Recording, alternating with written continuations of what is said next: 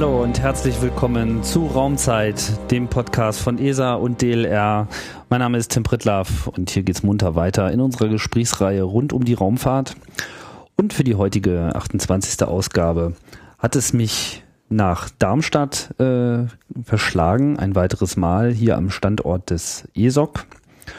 Und ja, äh, das Thema dreht sich heute ganz um die Seite äh, der Raumfahrt, die sich am Boden abspielt, denn es reicht ja nicht alleine nur Raumfahrzeuge in die weiten Welten zu schicken.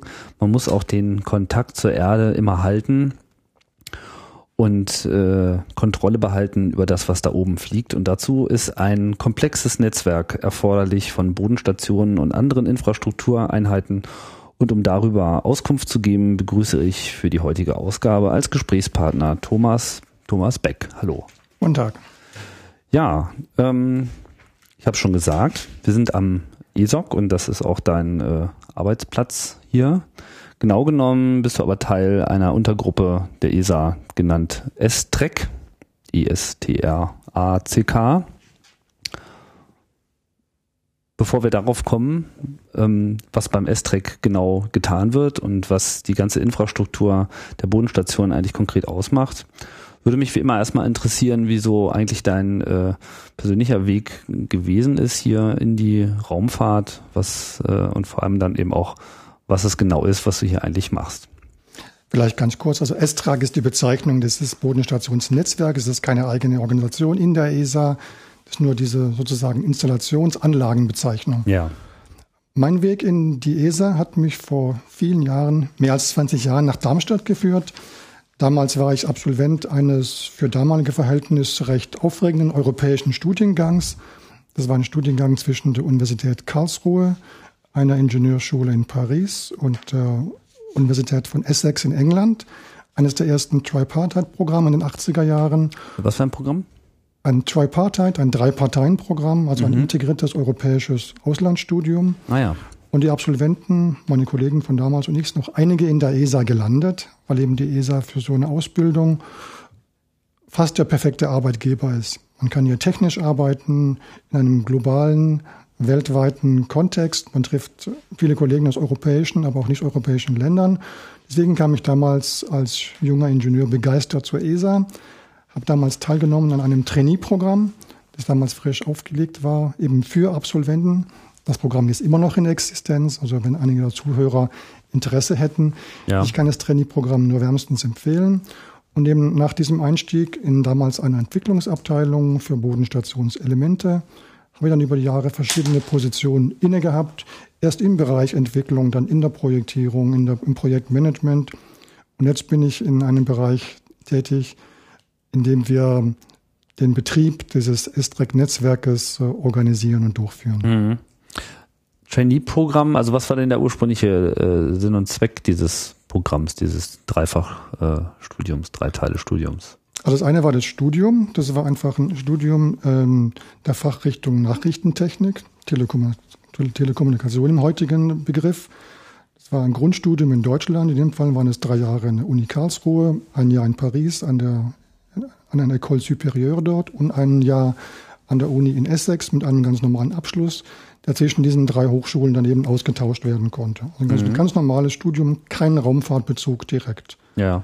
Dann das Trainee-Programm bei der ESA war ein damals frisch aufgelegtes Programm eben für Absolventen, um junge Leute für das Raumfahrtthema zu begeistern und die eben in die ESA reinzubringen mit einer ersten Erfahrung, die eben über dieses Programm auch finanziert worden Aber das wendet sich jetzt nicht nur an Nachrichtentechniker, sondern das ist so ein generelles Trainee-Programm für Ingenieure oder wie sieht man das? Das Trainee-Programm damals und heute richtet sich in alle Disziplinen, die in der ESA benutzt, äh, gesucht werden. Das ist also das sind Naturwissenschaftler, Techniker primär, aber auch Juristen und Wirtschaftler. Aber es ist nicht ein, ein Fachthema bezogenes Programm. Es gilt generell für alle Abschlüsse, die in der ESA Verwendung finden können, die hier gebraucht werden. Mhm. Mhm. Ich habe also auch schon Biologen gesehen, Raumfahrtmediziner, natürlich meistens Naturwissenschaftler und Techniker. Und, und wann kann man sich dafür bewerben? In dem Moment, wo man in einem Studium ist? Oder muss das schon irgendwie an dieses Studium angekoppelt sein? Also die Bewerbung läuft ähm, meines Wissens immer noch heute so, dass man sich im letzten Studienjahr dann bewerben kann, direkt bei der ESA. Ich glaube, zurzeit gibt es zwei Auswahlzyklen pro Jahr. Mhm.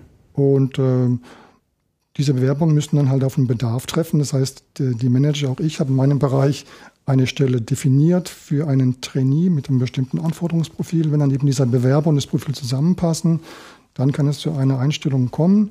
In der Regel sind die auf ein Jahr befristet. Das ist also ein spezielles Trainee-Programm für ein, manchmal zwei Jahre. Mhm. Das ist natürlich der ideale Einstieg eigentlich, ne? Also für mich war das ein ganz berauschender Einstieg, für die meisten, die es gemacht haben, auch, weil man eben als junger Mensch dann direkt in die Raumfahrtagentur einsteigen kann, was eher unüblich ist. Die meisten Leute, die wir jetzt einstellen, sind Leute mit ein paar Jahren Berufserfahrung, die dann eben aus der Industrie meistens in die ESA wechseln. Die Absolventen, die direkt kommen, sind eben in der Minderheit. Mhm. Ja, wir haben es ja schon, oder ich habe es schon zumindest angesprochen, äh, S-Track Bodenstation, das soll hier äh, das Thema sein und das ist auch dein Thema. Also was ist konkret deine Aufgabe hier? Also S-Track äh, ist einfach diese, die sozusagen Markenbezeichnung für unser Bodenstationsnetz. S-Track steht für ESA Tracking Stations, also ein Netzwerk von Bodenstationen, die weltweit verteilt sind. Wir haben momentan neun Standorte in der Welt, in denen diese Bodenstationen stehen. Eine weitere, eine zehnte, ist im Aufbau begriffen in Argentinien. Und äh, diese Anlagen, die dort stehen, die haben einen Hauptzweck. Und der Hauptzweck von Estrec ist ganz einfach, die Verbindung herzustellen zwischen den Satelliten im Weltraum, den diversen Raumfahrzeugen und Sonden und dem Kontrollzentrum hier in Darmstadt. Also gewissermaßen der die Nachrichtengesellschaft, die die Verbindung schafft zwischen dem Kontrollzentrum hier und den verschiedenen Missionen, die sich im Weltraum unterwegs befinden. Mhm. Und das wird eben erreicht über diese Bodenstation mit ihren technischen Eigenschaften, die wir gleich noch beschreiben werden, und dem dazugehörigen Bodennetz, einfach ein, ein Datennetz, ein IP-basierendes Datennetz, das diese Anlagen verbindet. Wie ein Spinnennetz werden die dann mit Darmstadt verbunden, um eben dann diese Verbindung zwischen dem Kontrollzentrum über die Bodenleitung dann über Funkstrecken in den Weltraum zum Raumfahrzeug zu schaffen. Mhm. Also Hauptzweck ist diese Verbindungsherstellung zum Zwecke von Telemetrieempfang. Also wie geht es dem Raumfahrzeug? Was sind die Zustände? Welche Nutzlastdaten werden produziert und wie sehen die aus? Also der Fluss der Daten vom Raumfahrzeug zum Boden. Die andere Richtung ist das Telekommando. Die Steuerungsbefehle für die Sonden, für die Satelliten werden über den gleichen Weg natürlich nach oben geschickt in den Weltraum. Ein dritter Zweck von Estrec, und der ist meistens vernachlässigt, ist der, über Entfernungsmessungen und Dopplermessungen auch Informationen zu sammeln über die jeweilige Position und Lage des äh, Fahrzeugs um damit eben Orbits bestimmen zu können. Wir alle wissen heutzutage, für Missionen, die erdennah fliegen, kann man das auch mit GPS ganz gut machen. So wie Autos und Flugzeuge ein GPS benutzen, kann auch ein tieffliegender Satellit ein GPS-System haben und damit seine Position recht genau bestimmen. Aber das geht eben nur in Erdnähe, also unterhalb dieses GPS-Gürtels. Ja. Für erdferne Missionen ist das eben nicht mehr möglich. Und da ist nach wie vor das eben bodenbasierte Ranging und Dopplermessament die Technik der Wahl. Mhm. Wo ist da eigentlich die Grenze? Ab wann kann GPS nicht mehr verwendet werden? Das kann ich jetzt so genau nicht sagen. Wir verwenden das für diese erdnahen Missionen, also Erdbeobachtungs zum Teil. Goji zum Beispiel hat so ein System an Bord. Aber alle wissenschaftlichen Missionen und äh, sicherlich die interplanetaren haben diese Eigenschaft natürlich nicht. Ja, klar. Mhm. So, das heißt, das Ganze ist ein ein riesiges Netzwerk, was eben beileibe nicht nur in Europa ist, hat man schon. Zehnte Station ist in Argentinien. Ich muss natürlich gleich fragen, wo sind die anderen neun? Also wie, wie weit verzweigt ist das? Gibt es hier einen Schwerpunkt irgendwo oder geht es darum, dass es möglichst gleichmäßig über den Planeten verteilt ist? Und halt ein wichtiges Kriterium für ein Bodennetz, Stationsnetz, ist die Lage der einzelnen Stationen. Und zwar ergibt sich das aus den Art der Missionen, die unterstützt werden sollen. Ganz offensichtlich ist der Fall für diese polaren Missionen, in der, in der Regel Erdbeobachtungsmissionen, die ja fast alle polare Umlaufbahnen haben oder geostationär. Weil die diesen Effekt nutzen, dass sie quasi die Erde unter sich durchrotieren lassen und dadurch eben Stück für Stück jeden Teil der Erde so leicht beobachten können. Genau, die haben typischerweise relativ tiefe Orbits, 800 Kilometer Höhe. Die haben Umlaufdauern von in, um die 100 Minuten. Das ist dieser typische sonnensynchrone Orbit. Und ähm, damit überfliegen die eben einmal pro Orbitrunde den Pol und polnahe Stationen sehen deswegen jede Orbitumrundung einmal. Mhm. Deswegen haben alle Organisationen, die solche Satelliten betreiben, auch Anlagen in Polnähe aufgebaut. Wir eben in Nordschweden, in Kiruna. Kiruna ist ja bekannt für zwei Sachen. Als äh, Minenstadt für Stahl und eben auch als, äh, als große Raumfahrtstadt. Und da hat die ESA eine ESA-eigene Anlage gebaut vor vielen Jahren, die benutzt wird für die Gesamtheit unserer Erdbeobachtungsmission. Also ein polarer Standort ist wichtig für diese Art von Missionen. Kiruna, das in, in Schweden ist das. Kiruna ist in Nordschweden ja. und ähm, wie gesagt. Ist das der einzige Polstandort? Also reicht der dann sozusagen schon aus, um alle Pol-Missionen äh, zu beobachten oder braucht man da auch mehrere? Also um ähm, jetzt bei diesen typischen Orbits, die eben angesprochen wurden, jede um Umdrehung, jede Revolution zu sehen, ist Kiruna nicht nördlich genug. Von den typischen 10 bis 12 Passagen pro Tag sehen wir nicht alle. Wir sehen äh, 8 bis 10. Das heißt, wenn man wirklich jede äh, Umlauf, um, Umlauf sehen möchte, müsste man nach Stationen haben, die weiter im Norden sind. Da gibt es auch Anlagen von privaten Betreibern. Auf Spitzbergen gibt es eine Anlage der Norweger. Die haben das sehr groß aufgebaut, eine semi-kommerzielle Anlage, mit der sie für sehr viele Kunden in der gesamten Welt in Polar Tracking anbieten. Und auch wir in der ESA, wir nutzen diese Dienste indem wir einfach die Passagen, die wir nicht von Kiruna sehen können, in der Regel dort als Dienstleistung einkaufen. Mhm. Also wir haben mit denen eine Verbindung aufgebaut, eine Bodenverbindung und äh, nehmen die Passagen äh, von der Station dort, die wir von unserer nicht sehen können. Mhm. Und die restlichen Stationen, wo sind die? Also neben diesem, dieser polaren Station halt für polare Umlaufbahnen hat die ESA auch ähm, die herausragendsten äh, Stationen sind ja diese Deep Space Stationen. Die sind platziert in der Regel in Äquatornähe.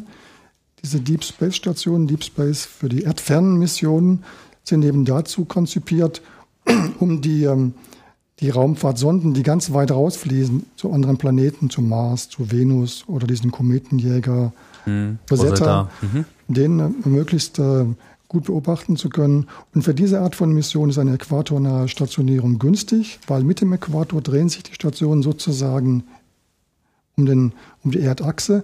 Und eine von den dreien, wenn die richtig platziert sind, hat immer Kontakt zu den Sonden, die ja in der Regel auch in der Planetenebene sich bewegen. Mhm. Deswegen hat die ESA auch jetzt drei Anlagen gebaut. Eine in Australien, in Westaustralien, New Norcia heißt die. Eine in Cebreros in Spanien und jetzt eben die neue Anlage, die aufgebaut wird in Südamerika, in Argentinien, bei der Kleinstadt Malarge.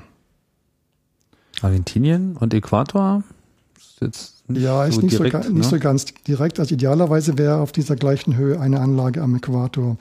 Aber da die Ingenieure immer Kompromisse eingehen, ist das auch ein Kompromiss zwischen dem lokalen Klima, den politischen Gegebenheiten, eine sichere Station aufbauen zu können und halt der, der, der technischen Leistungsfähigkeit. Mhm. Idealerweise wären eben die drei Stationen direkt am Äquator, aber keine dieser drei, die wir gesehen haben, ist äh, direkt am Äquator. Mhm. Ist ja auch so, dass jetzt die, die Planetenebene und die Erdachse, die ist ja auch nicht genau äh, gerade zueinander. Also Hauptsache, man ist jetzt nicht total am Pol und äh, sondern in etwa so, dass eben einer es halt immer sehen kann. Also drei, damit eben ein Teil des Universums immer sichtbar ist und dass es auch einen gewissen Handover gibt. Ne? Dass mhm. man sozusagen, wenn, wenn ein be beobachtetes Objekt quasi den, den Sichtbereich von einer Station verlässt, dann wird sie von der nächsten Station bereits schon gesehen oder kann gesehen werden. Bei dreien hat man in der Regel eine sehr gute Überlappung. Ja. ja. Bei zweien ist es maxim, also ist auch theoretisch denkbar, aber ist es halt in der Regel nicht äh, praktisch implementierbar. Ja. Da müsste man wirklich schon zwei Stationen haben, die wirklich exakt genau auf der anderen Seite liegen. Und auch dann wäre wahrscheinlich, weiß ich nicht, ist Handover auch ein wirkliches Thema? Ist wahrscheinlich auch ein Thema. Handover wird regelmäßig praktiziert zwischen den Missionen, die halt die, die äh, Anlagen überstreichen mit überlappender Sichtbarkeit. Das ist in der Regel der Fall bei diesen Wissenschaftsmissionen, die wir momentan fliegen. Nicht bei den Deep Space Missionen, weil wir haben bisher nur zwei Anlagen, die eine geringe Überlappung haben. Und äh, da ist es ein auch ein betriebliches Thema, weil dieses Handover ja auch dann sicher und zuverlässig ausgeführt werden muss. Mhm.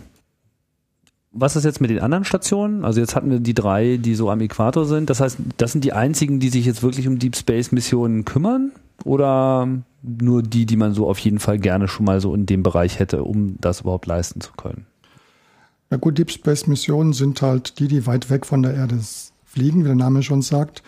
Und deswegen sind die anderen Stationen der ESA, die jetzt, äh, die jetzt beschreiben werden, dafür nur bedingt geeignet, weil die anderen Stationen sind in der Regel solche, die in Europa sind. Wir haben in Europa eine Station in Belgien, in Redü. Wir haben eine in Villafranca. Wir haben noch eine Anlage in Kourou, die ist nun sehr am Äquator. Mhm.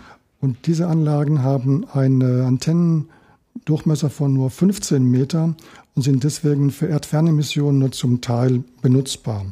Man kann die einsetzen, solange die Missionen noch erdnah fliegen. Sobald sie aber weiter weg sind, ist halt der Antennengewinn und die Empfangsgüte nicht ausreichend, um diese erdfernen Missionen zu unterstützen. Das heißt, die drei Deep Space äh, orientierten Stationen, die haben jetzt auch besonders große Antennen. Ja, die haben zum einen diese Lagebesonderheit, die haben auch natürlich ganz wichtig sehr große Antennen, um eben mit diesen Antennen dann eine sehr starke Bündelungswirkung zu erzeugen für Sende und Empfang. Die haben noch sehr hohe Sendeleistungen, mhm. um eben mit diesen sehr weit entfernten dann Raumfahrtsonden in der Regel zuverlässig Kontakt zu halten. Und die in Kourou, die kümmert sich äh, um alles, was in Kourou startet? Oder ist das jetzt nur, weil da sowieso schon ein ESA-Standort ist, dass man da auch noch eine Antenne hingestellt hat? Die Kourou-Anlage ist eine 15-Meter-Anlage, die jetzt in Äquatornähe steht. Aber die ist äh, jetzt nicht unbedingt äh, konzipiert, um die, den, den Start von Kourou direkt zu unterstützen. Das ist nur eine Lokation, die halt günstig war, weil, weil äh, Guyana ist ein Teil der Europäischen Union, ist sicheres Gelände. Da kann man auf dem amerikanischen Kontinent eben eine Anlage bauen, die von der Infrastruktur des, des Raumfahrtzentrums insgesamt profitiert und dann eben Missionen in diesem Teil der Welt bedienen kann, die dort eine Abdeckung brauchen. Wäre es dann nicht naheliegend gewesen, auch so eine Deep Space-Antenne äh, dort noch hinzubauen? Ja, wie gesagt, wir haben uns anfangs gesprochen, von der Äquatornähe her wäre das ein gutes Argument gewesen. Andererseits ist halt das Klima in Kourou extrem ungünstig. Hm diese großen Antennen, die in der Regel im X-Band, KA-Band arbeiten, sind äh, sehr regenempfindlich, was die Dämpfung anbelangt. In diesen ah. anderen Frequenzbändern, die Corona-Anlage ist zum Beispiel eine Anlage, die im S-Band arbeitet, 2 Gigahertz. Die Anlagen, in, die Deep Space-Anlagen arbeiten im X-Band und im KA-Band. Und in diesen Frequenzbändern ist Regendämpfung ein großes Problem. Man sucht sich also Gegenden aus, die ähm, sehr regenarm sind, trockene Gegenden, um eben diese Regendämpfung zu minimieren. Andere Aspekte sind auch natürlich äh, Interferenz von, von menschlichen Anlagen. Man möchte weit weg sein von großen Siedlungen, von Industrieanlagen, von was ich, Flugzeug, Flugplätzen, von, von Schiffen, weil deren Radaranlagen eben Störungen verursachen, die bei dieser Art von, von, von Antenne und von Missionen eben sehr störend sein können. Mhm. Okay, das ist natürlich äh, nachvollziehbar. Das heißt, die anderen Stationen sind kleiner und kümmern sich vor allem um die erdnahen äh, Missionen. Das heißt, es sind quasi die Begleiter von allen Formen von Satelliten, vor allem von äh, Erdbeobachtungen, Nachrichtensatelliten etc. Also die Erdbeobachtungsmissionen, die nutzen hauptsächlich, wie gesagt, diese Kiruna-Station, wo sie regelmäßig Überflüge haben, in Kombination mit diesen vorher schon beschriebenen externen Anlagen auf Spitzbergen, die wir hinzumieten als unterstützende ähm, Station. Die Anlagen, die 15 Meter Anlagen insgesamt unterstützen primär die Wissenschaftsmissionen der ESA, die nicht in den Deep Space Bereich gehen. Das sind Missionen wie XMM, wie Integral zum Beispiel, die äh, nicht ganz so hohe Anforderungen an die Empfangsgüte und, und Antennenleistungsfähigkeit haben. Mhm.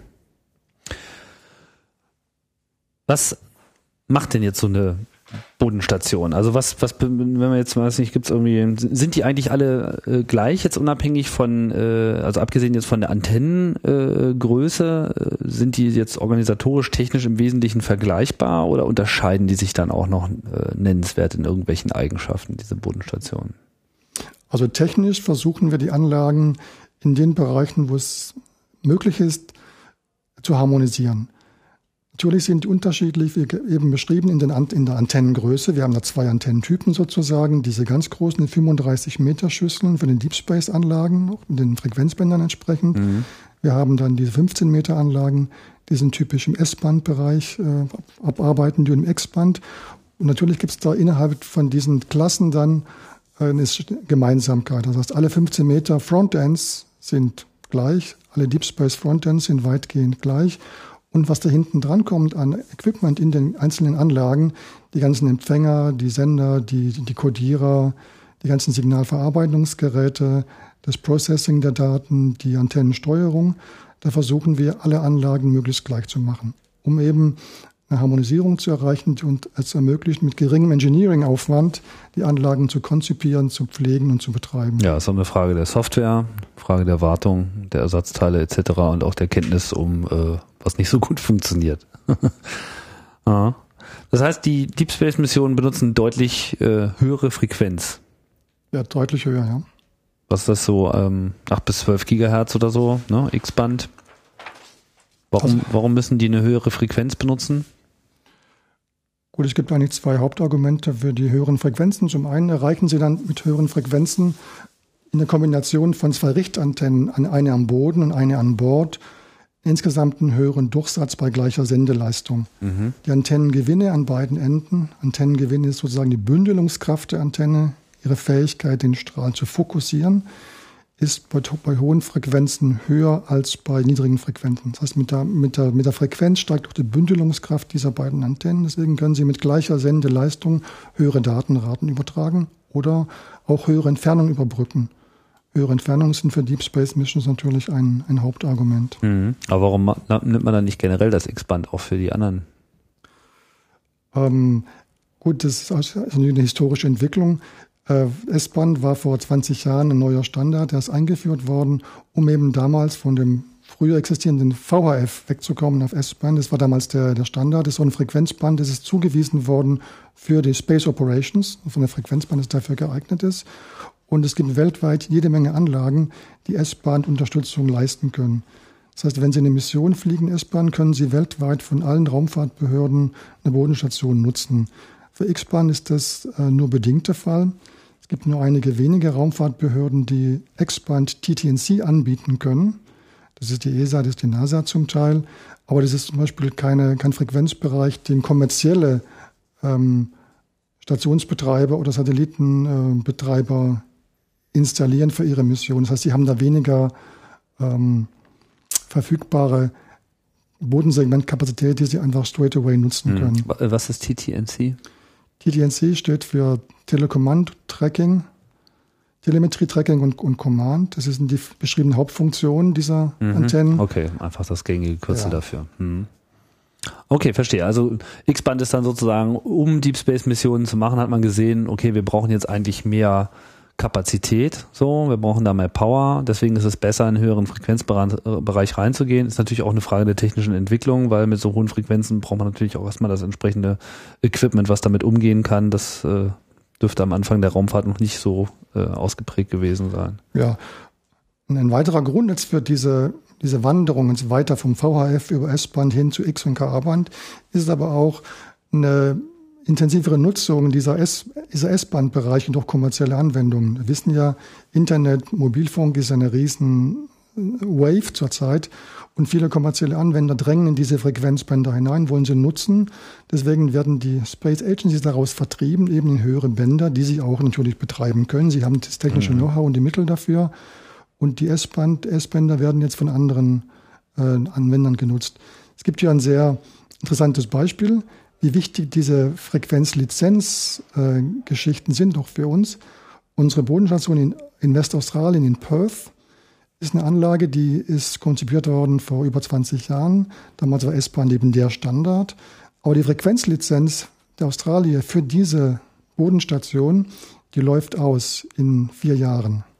Hm. Und äh, wir müssen uns deswegen was einfallen lassen. Eben, die läuft aus deswegen, weil eben mobile Anwender diese Frequenz für sich haben wollen.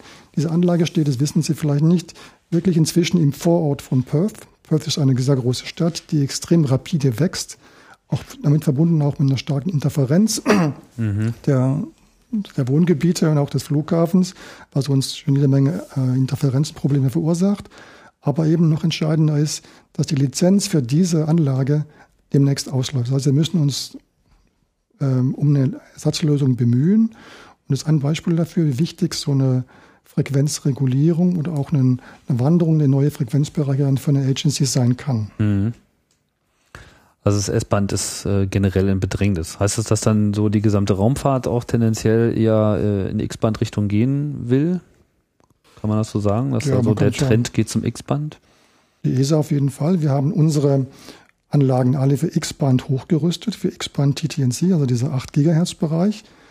Äh, und alle zukünftigen Wissenschaftsmissionen werden in diesem Bereich auch unterstützt werden, mhm. weil eben zukunftssicher ist, äh, zwischentechnisch ausgereift und wir haben für unseren Bedürfnisse hinreichend Anlagen selbst gebaut, die dann Unterstützung liefern können. Jetzt die kommerziellen Raumfahrer, die machen das nicht.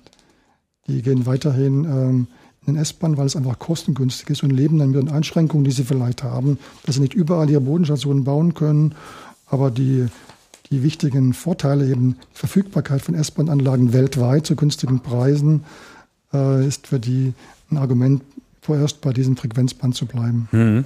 Nachvollziehbar. Okay, also ich frage mich jetzt immer noch, woraus ähm, besteht die Bodenstation? Klar, also man hat die Antenne, die Antenne äh, definiert die Möglichkeiten, äh, das Frequenzband definiert die Möglichkeiten mhm. und die Lage der Station definiert natürlich auch das äh, angedachte Einsatzgebiet. Technisch sind sie vergleichbar, wenn auch nicht identisch. Man möchte es gerne so äh, ähnlich wie möglich haben, klar, damit es sich besser warten lässt. Ähm, was gehört jetzt noch dazu? Also man ist das jetzt im Wesentlichen diese Antenne oder gibt es noch andere wichtige Infrastrukturelemente, abgesehen jetzt natürlich von der Netzwerkanbindung?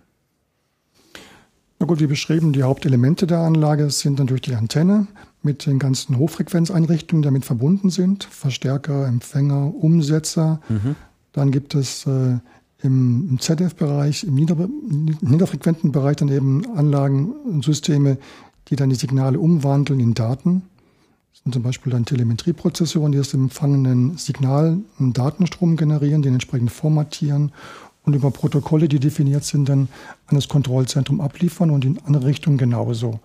Daneben, wie schon erwähnt, eine wichtige Funktion, die dann in den Geräten abgebildet ist, ist die Ranging- und Doppeleinheit. Das heißt, es gibt über verschiedene Techniken die Möglichkeiten, einfach Laufzeitmessungen zu machen zwischen Station und im Orbit befindlichen Raumfahrzeug und zurück. Und über diese Wegmessung, das ist eine Laufzeitmessung, wird ein Signal oder ein Code geschickt und wieder empfangen. Über diese Laufzeitmessung kann man dann eben die Entfernung zu diesem Zeitpunkt bestimmen und über viele Messungen dieser Art dann den Orbit äh, berechnen. Gleichermaßen liefern wir auch Dopplermessungen, die man über dann integriert und damit dann auch äh, eine Bahnbestimmung durchführen kann. Das heißt, die Stationsleute, unser Geschäft ist auch diese Messung der Ranging-Daten, der Messung der Doppler-Daten, die dann von den Bahnbestimmungsleuten in Orbitinformation umgewandelt wird. Was ist jetzt der Unterschied zwischen diesem, dieser Ranger-Messung und dieser Doppler-Messung? Also Doppler, vermute ich mal, bezieht sich auf den Doppler-Effekt. Also man mhm. äh, misst quasi äh, die, die Dehnung der Frequenz. Wie, wie läuft das konkret äh, ab? Also wie, wie funktioniert das technisch, diese, diese Messung?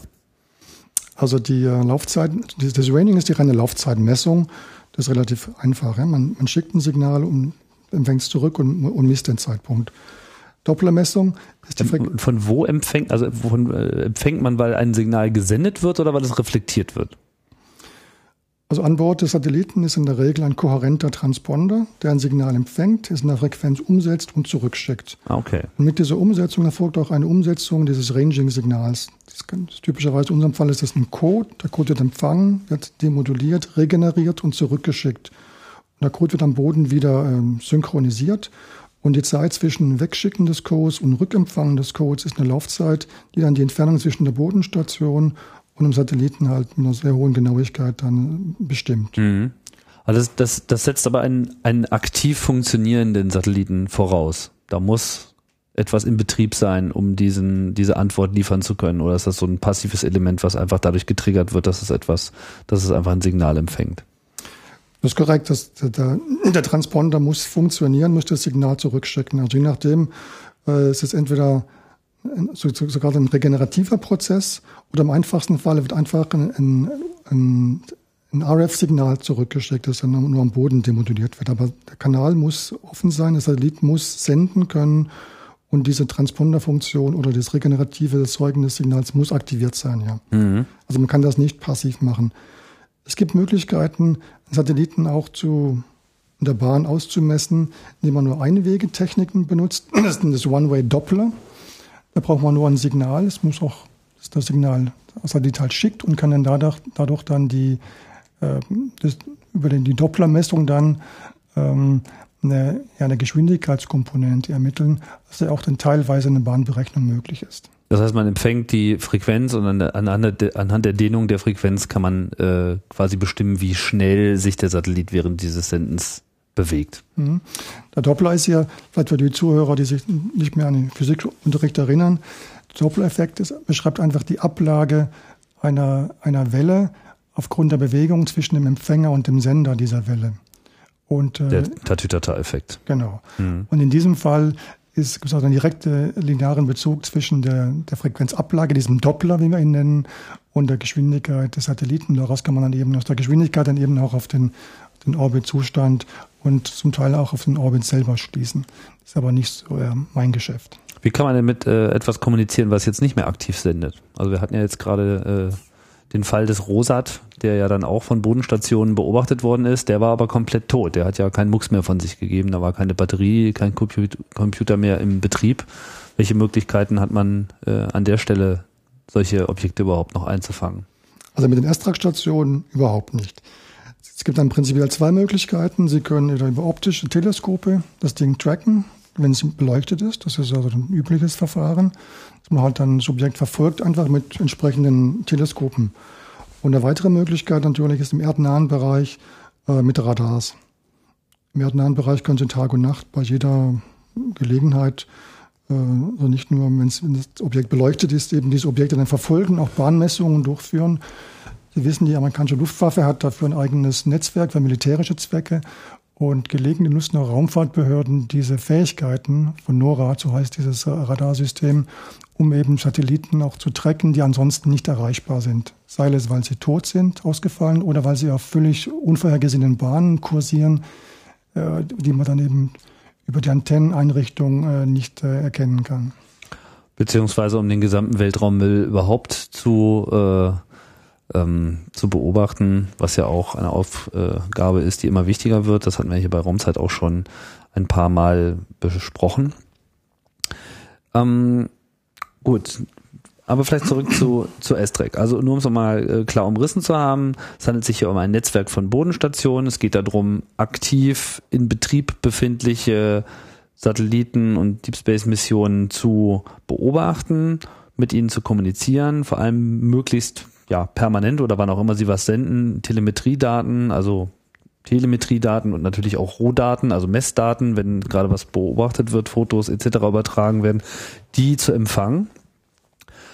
Jetzt bewegt sich ja die Erde die ganze Zeit. Äh, es ist nachvollziehbar, dass man eigentlich permanent immer auf eine andere Bodenstation umschalten muss. Äh, aber es kommuniziert eigentlich immer nur eine einzige Bodenstation mit einem Objekt da draußen oder ist es auch äh, ein normaler Zustand, dass da mehrere gleichzeitig aktiv sind? Sie haben vorher den Effekt der Überlappung angesprochen. Also natürlich bei Satelliten, die weit genug weg sind von der Erde, haben der Regel mehr als eine unserer Anlagen Sichtkontakt zu diesen. Mhm.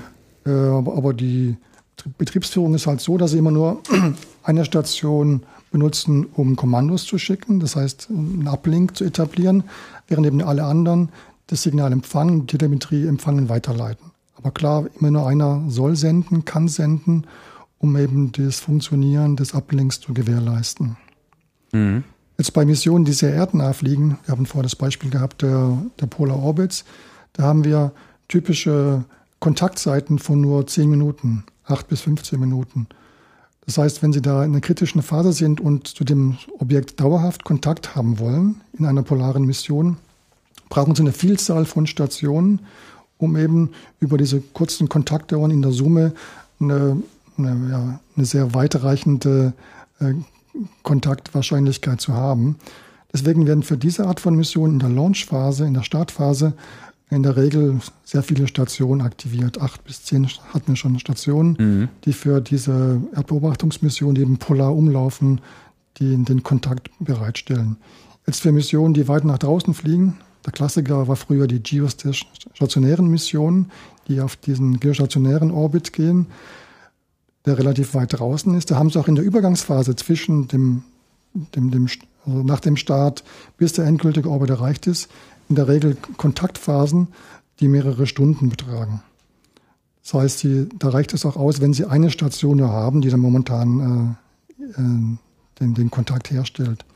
In der Regel aber aus betrieblichen Gründen werden für Manöver, die man durchführt, die Anlagen immer so benutzt, dass man für die Manöverphase immer eine doppelte Abdeckung hat. Das heißt, zwei Stationen zugleich sehen den Satelliten. Eine wird fürs Kommandieren benutzt, aber beide sehen ihn und beide empfangen Telemetrie, um eben beim Ausfall einer Station immer noch einen Kontakt zu haben. Mhm. Wie häufig passiert das denn, dass eine Station ausfällt? Relativ selten, es gibt es ja, relativ selten. Ähm, in der Startphase weniger, weil in der Startphase werden natürlich die Stationen extrem vorbereitet, mit Mannschaft bestückt, mit Ersatzgeräten auch äh, äh, versorgt, die man einsetzen könnte. In der Routinephase kommt es ab und zu mal vor, dass eine Station nicht funktioniert, das heißt, dass die Antenne stehen bleibt aufgrund von mechanischen Problemen, das heißt, dass die, der Sender ausfällt oder andere Probleme auftreten. Wir erfassen es natürlich in der Statistik und äh, wir haben äh, eine Verfügbarkeit unserer TTNC, also diese Telemetrie, Tracking und, äh, und Ranging-Leistungen von mehr als 99 Prozent. Das heißt, in der überwiegenden Zahl der Stunden, die Sie bei uns bestellen, an Verbindung zu Ihrem Spacecraft kriegen Sie auch eine Verbindung her hergestellt. 99 Prozent könnten ja immer noch drei Tage sein im Jahr, wo es nicht funktioniert. Wahrscheinlich noch ein bisschen mehr, oder? Ja, also 99,8, 99,9, je nachdem, wie man das genau deutet. Ja. Aber in der Regel ist, ähm, ja, also so Zuverlässigkeiten, die also für einen sicheren Betrieb der Satelliten völlig ausreichend sind. Mhm. Zumal man ja auch eben noch so viel äh, Backup hat, aber generell gilt ja immer, doppelt hält besser und äh, better safe than sorry als grundlegende Maßgabe hier eigentlich für solche Missionen. Ähm, diese Antennen, das sind ja jetzt eigentlich so diese ikonischen Antennen, die man so im Kopf hat, ne? Also mhm. so riesige, dicke Schüsseln, die mh, mm, sich, ich weiß nicht, so in so ziemlich jede äh, Richtung bewegen können. Ähm, das sind ja ganz schöne Monstren. Ich meine, wenn man jetzt mal 35 Meter weiß, das größte, ne? Ähm, da müssen ja schon mal extrem starke Motoren am Start sein, die das Ding halten. Ich könnte mir vorstellen, dass Wind äh, da eine große Rolle spielt und sonstige äh, Einflüsse, auch Wärmeausdehnung etc. Wie, welche Rolle spielt das oder ist das alles problemlos äh, und schon seit langem beherrschte Technik? Ja, natürlich diese großen, natürlich auch schweren Anlagen für diese Deep Space Stationen die haben natürlich äh, diese von Ihnen angesprochenen äh, Einschränkungen. Wir bewegen die aber auch sehr langsam. Die Trekkinggeschwindigkeit von diesen Deep Space Stationen, das heißt das Nachfolgen der Position im Weltraum, kann sehr langsam sein, weil in der Regel die Missionen, die mit getrackt werden, relativ weit weg sind von der Erde und mit ganz geringen Geschwindigkeiten sich bewegen. Also die Trekkinggeschwindigkeit von äh, unserer Anlage in Nunosia zum Beispiel in Australien ist bis maximal ein Grad pro, pro Sekunde.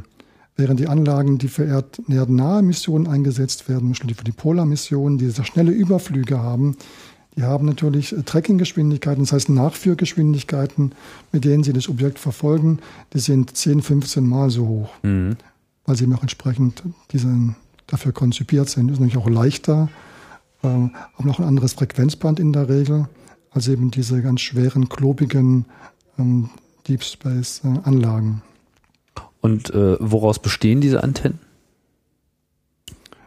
Also was, was ist da sozusagen aufgetragen? Ist das jetzt irgendwie so eine Art Spiegel oder wie muss man sich das vorstellen? Gut, ja, der Antennenspiegel an sich ist natürlich eine Stahlkonstruktion, mhm. die damit, ähm, das ist also ein Stahlgerüst und daraufhin werden, darauf werden dann die einzelnen Platten fixiert. Das ist also keine, nicht aus einem Guss gebaut, sondern aus Stahlplatten, die zusammengefügt werden.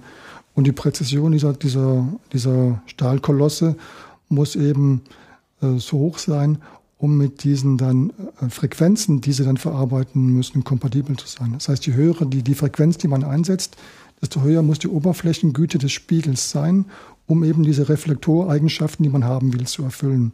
Eine starke Abweichung dieser einzelnen Paneele von der idealen Form oder eine Verunreinigung oder auch eine Verbiegung aufgrund von, von Masseproblemen, die, die den, den Reflexionskörper verformt, verformt, hat natürlich einen unmittelbaren Einfluss auf die elektrische Leistungs, äh, Leistung dieser Antenne. Mhm. Aber ist es eigentlich jetzt nur so eine, so eine Stahlschicht oder ist das irgendwie nochmal besonders äh, oben versiegelt, nochmal mit irgendeinem anderen Material besprüht oder abgedeckt?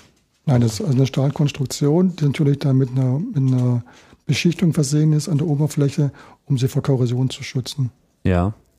Und die auch jetzt, ähm, jetzt nur schützt oder die jetzt auch für den Empfang der Signale noch eine besondere Eigenschaft hat? Da müsste ich mal unseren Engineering-Experten fragen, kann ich Ihnen so nicht sagen. Meines Wissens ist das primär Stahl und der, und der, der Anstrich ist äh, als Schutz gedacht. Weil je nach äh, Gebiet müssen Sie die Antenne auch sehr oft streichen. Zum Beispiel die Antenne in Kourou, in diesem feuchten Dschungelklima, wird sehr, sehr häufig gestrichen, hat deswegen auch den Spitznamen äh, eines Fotomodells, weil es eben sehr oft, äh, oft gestrichen wird. ja. Muss regelmäßig nachgeschminkt werden, sozusagen. Ja. okay. Ähm, jetzt haben wir ja schon mehrfach darauf hingewiesen, alles ist miteinander vernetzt und Teil von Estrek ist eben nicht nur die Bodenstation als solche, sondern auch die Verbindung untereinander. Mhm. Was, was existiert da? Also wie sind die miteinander verbunden? Weil ich meine, es soll ja schnell gehen und es soll auch irgendwie zuverlässig sein. Ähm, wir hatten ja auch schon so diesen Punkt, äh, man wünscht sich eben auch eine gewisse Stabilität und äh, politische Sicherheit, was so diese Standorte betrifft. Das gilt natürlich auch für die Wege untereinander. Weil was nützt einem eine Bodenstation, die jetzt ein Objekt tatsächlich empfängt, aber äh, nicht in der Lage ist, diese Daten auch dahin zu liefern, wo man sie braucht. Mhm. Gut, die Anlagen sind alle verboten, wie schon am Anfang angedeutet, durch äh, Bodenleitungen mit Darmstadt. Das heißt, es ist ein Spinnennetzsystem, wo die Anlagen nicht untereinander, sondern mit einem zentralen Punkt hier in Darmstadt verbunden sind. Diese Verbindungen zurück zum ESOC sind, der, sind immer redundant. Das heißt, man hat immer zwei Leitungen die diese Verbindung herstellen, die sind auch divers geroutet. Das heißt, die Leitungen sind nicht im gleichen Seekabel oder nicht über den gleichen Satelliten, sondern haben verschiedene Routen, die erst hier in der ESOC zusammengeführt werden. Wir haben hier auch zwei. Hm. Das heißt, die, die Signale zweier Bodenstationen kreuzen sich nie. Treffen eigentlich erst hier über vollständig physikalisch separate Leitungen auf? Ja gut, also jede Station hat ihre eigene Verbindung zurück nach Darmstadt. Mhm. Und diese Verbindung ist in sich nochmal also redundant. Das heißt, jede Station hat zwei Leitungen mit Darmstadt. Mhm. Es gibt eine, eine Ausnahme, aber das ist die, die, die Regel im, im gesamten S-Track-Netzwerk. Mhm. Die Leitungen haben Kapazitäten in der Regel von zwei bis zehn Megabit, in Zukunft auch mehr. Ich glaube, wir haben noch zwei Leitungen, die haben nur 256 Kilobit. Mhm. Das sind Leitungen, die wir, also wir haben ein privates Firmennetzwerk, ein IP-Network. Wir haben unsere eigenen Router und Firewalls, die mit diesen dann Mietleitungen oder äh, anderen äh, Verbindungen dann verknüpft werden zu einem eigenen Netz, nennt sich OpsNet. Und das wird eben benutzt zur Verbindung dieser Stationen mit dem Zentrum hier. Sie tragen natürlich zum einen diese TT&C-Daten, die wir angesprochen haben, also Telemetrie, Telekommando, aber auch Sachen wie Voice, die Sprachkommunikation mit den Operators vor Ort, mhm. auch die Steuerungssignale für die Anlagen und andere Hilfsfunktionen. Da klingt jetzt so zwei Megabit nicht unbedingt nach, nach einer üppigen Ausstattung. Das ist auch richtig, weil die meisten ähm, älteren Wissenschaftsmissionen, die haben relativ geringe Datenratenansprüche. Das ist anders, wenn Sie auf eine Erdbeobachtungsmission konzipieren müssen. Die Erdbeobachtungsmissionen die in der Regel ähm, Imaging Devices haben, optische Sensoren, die die Erde beobachten, damit sehr viel Bildmaterial erzeugen. Die laden diese Daten ab über den Stationen mit mehreren hundert Megabit pro Sekunde. Und die müssen dann eben nach dem Passage dann rückgeführt werden zu den jeweiligen äh, Bildverarbeitungszentren. Und da haben sie dann natürlich deutlich höhere Datenratenanforderungen. Aber die meisten der Kunden, die wir haben in der ESOC, sind Wissenschaftsmissionen Und die haben, die, die können mit Datenraten bis 210 Megabit sehr gut leben. Mhm. Müssen auch, an, müssen auch bedenken, die Missionen sind auch zum Teil vor 15, 20 Jahren konzipiert worden. Damals konzipiert eben für Bodennetze, die realisierbar waren. Mhm. Zukünftige Wissenschaftsmissionen, Gaia ist ein Beispiel für die ESA, die haben Datenratenansprüche von 10 Megabit und mehr. Mhm. Das heißt, die Bodenstationen müssen auch in der Lage sein, Daten zwischenzuspeichern. Die empfangen das alles, speichern das erstmal weg. Allein schon für den Fall, dass wirklich mal das Problem ist, dass trotz redundanter Auslegung eine Leitung nicht funktioniert. Aber so, dass man eben auch sagen kann, okay, wir beobachten das Ding jetzt für zehn Minuten, dann übernimmt sowieso jemand anders, aber die Daten, die wir in dem Zeitraum empfangen haben, die senden wir dann sozusagen danach wieder, wenn Platz ist. Ja, also in der Regel ist da, wie gesagt, die Station selber und das Bodennetz redundant ausgelegt. Das heißt, ein Ausfall, der gelegentlich vorkommt, hat eigentlich keinen Einfluss auf den Datentransfer. Aber natürlich können die Anlagen auch in ihrem Backend die Daten zwischenspeichern. Eine Woche, zwei Wochen können sie die, die Wissenschaftsdaten dort lokal vorhalten mhm. und notfalls die zurückspielen, falls die Bodenleitungen ausfallen sollten. Das mhm. kommt doch gelegentlich vor. Mhm. Aber Heißt das jetzt, dass wirklich jede Bodenstation seine eigene Leitung hat, die so quer durch den Ozean geht, äh, vollkommen unabhängig von allem anderen? Ja gut, das ist Oder nutzt man da auch existierende Datentransferwege, äh, die jetzt auch für andere Verbindungen genutzt werden? Also es stimmt, jede Station hat ihre eigene Verbindung von der Station zur ESOC. Und natürlich werden diese nicht für uns gelegt. Wir legen da kein Seekabel. Hm. Wir mieten diese Leitungen von kommerziellen Providern. Also ich, die Telekom zum Beispiel ist ja bekannt oder andere, die uns dann diese Verbindung zur Verfügung stellen. Das heißt, wir benutzen bestehende Infrastruktur von ganz normalen kommerziellen Telekom-Anbietern. Aber dann eben mit garantierter Bandbreite und vor allem auch mit einer garantierten Verfügbarkeit. Garantiert. Also früher hatten wir echt eine echte Leased Line, heutzutage haben wir garantierte Bandbreite und Verfügbarkeit. Ja. Und äh, das ist sozusagen, was wir mieten, also Rohmaterial, um dann darauf aufbauend ein IP-Netzwerk selbst zu basteln mit eigenen Routern und einer eigenen Kontrolleinheit. Mhm. Ähm, die, um das, um das jetzt alles zu koordinieren, ich meine, da, da ist ja jetzt organisatorisch eine Menge dahinter. Man hat viele Bodenstationen, man hat vor allem, ich weiß nicht, wie viele Missionen werden so gleichzeitig von, äh, von dem Estrek Netz beobachtet? Wie viele, wie muss man sich das vorstellen? Sind das immer nur so ein paar oder sind das gleichzeitig ganz viele? Also momentan haben wir in der Routinephase zehn Missionen, die wir momentan hier vom ESOC aus betreiben. Mhm. Es sind 13 Satelliten. Eine Mission hat vier Satelliten, das ist eine Cluster-Mission. Die fliegen momentan und werden Tag und Nacht eben von hier kontrolliert und betreut. Äh, wir haben weiterhin momentan drei externe Missionen, für die wir Stationsdienste anbieten für EUMETSAT. EUMETSAT ist hier in Darmstadt die Europäische Wettermeteorologie-Organisation für die, äh, für, für die Raumfahrt. Wir haben auch Kunden in Amerika, für die wir S-Track-Daten, S-Tracking-Services erzeugen und verkaufen. Das heißt, wir haben äh, momentan 13 Missionen und äh, 16 Satelliten, die wir unterstützen. Mhm. Das ist sozusagen die Dauerlast. Hinzu kommen halt, äh, was für uns eigentlich hier ein sehr großer Aufwand ist, die Vorbereitung von Missionen. In der Vorbereitung von Missionen haben wir auch, was diese Datenleitungen anbetrifft, natürlich Verbindungen zu Testcenters, zu irgendwelchen Checkout-Plätzen, von den äh, Verbindungen dann zwischen dem Satelliten zum Beispiel und dem, dem halbfertigen Kontrollzentrum hergestellt werden, um bestimmte Tests zu fahren. Mhm. Und wie viele Leute arbeiten dann auf einer Bodenstation und wie viele Leute sind hier in, in Darmstadt so gleichzeitig dabei, diese Daten auch äh, anzunehmen? Also vor Ort haben wir pro Station so eine typische Mannschaftsgröße von acht bis 15 Personen, je nachdem schwankt von Ort zu Ort.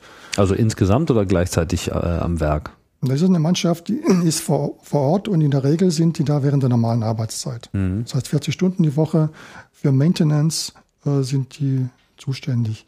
Daneben wird, wurde in der Vergangenheit diese Mannschaft auch eingesetzt, um Betrieb zu machen. Das heißt, bei kritischen Startphasen typischerweise war dann die Mannschaft vor Ort auch da rund um die Uhr während der kritischen Phasen, um ähm, den Betrieb der Anlage lokal zu betreiben unter, unter Voice Control hier vom ESOC. Das heißt, es gab hier jemand, der hat über, einfach über die ist Intercom die Leute angewiesen, welche Operationen sie vor Ort ausführen sollen. Mhm.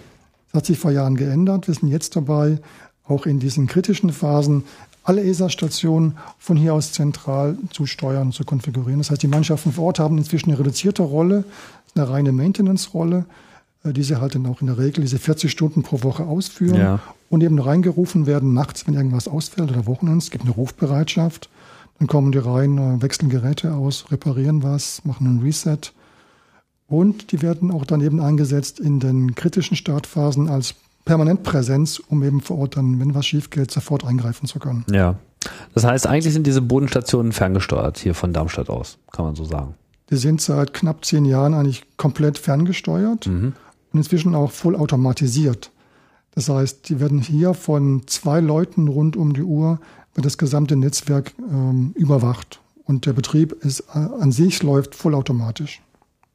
Hm. Vollautomatisch heißt, die Betriebsingenieure, die arbeiten für, die, für ihre jeweiligen Missionen eine, eine Timeline, also eine, eine, Sequenz von Konfigurationskommandos, die in die Stationen geladen werden, im wöchentlichen Rhythmus.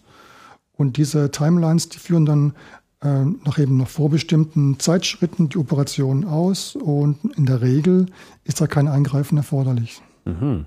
Das heißt, es gibt einen zentralen Computer, beziehungsweise er wird wahrscheinlich auch noch wieder mal diverse Backups haben, naheliegend, ähm, der eigentlich die Antenne führt, der auch immer genau weiß, äh, welchem Frequenzband er mit welchem Satelliten zu reden hat, etc. pp. Das heißt aber äh, im Umkehrschluss auch, dass das hier ja auch alles ähm, ja erfasst werden muss, programmiert werden muss und ähm,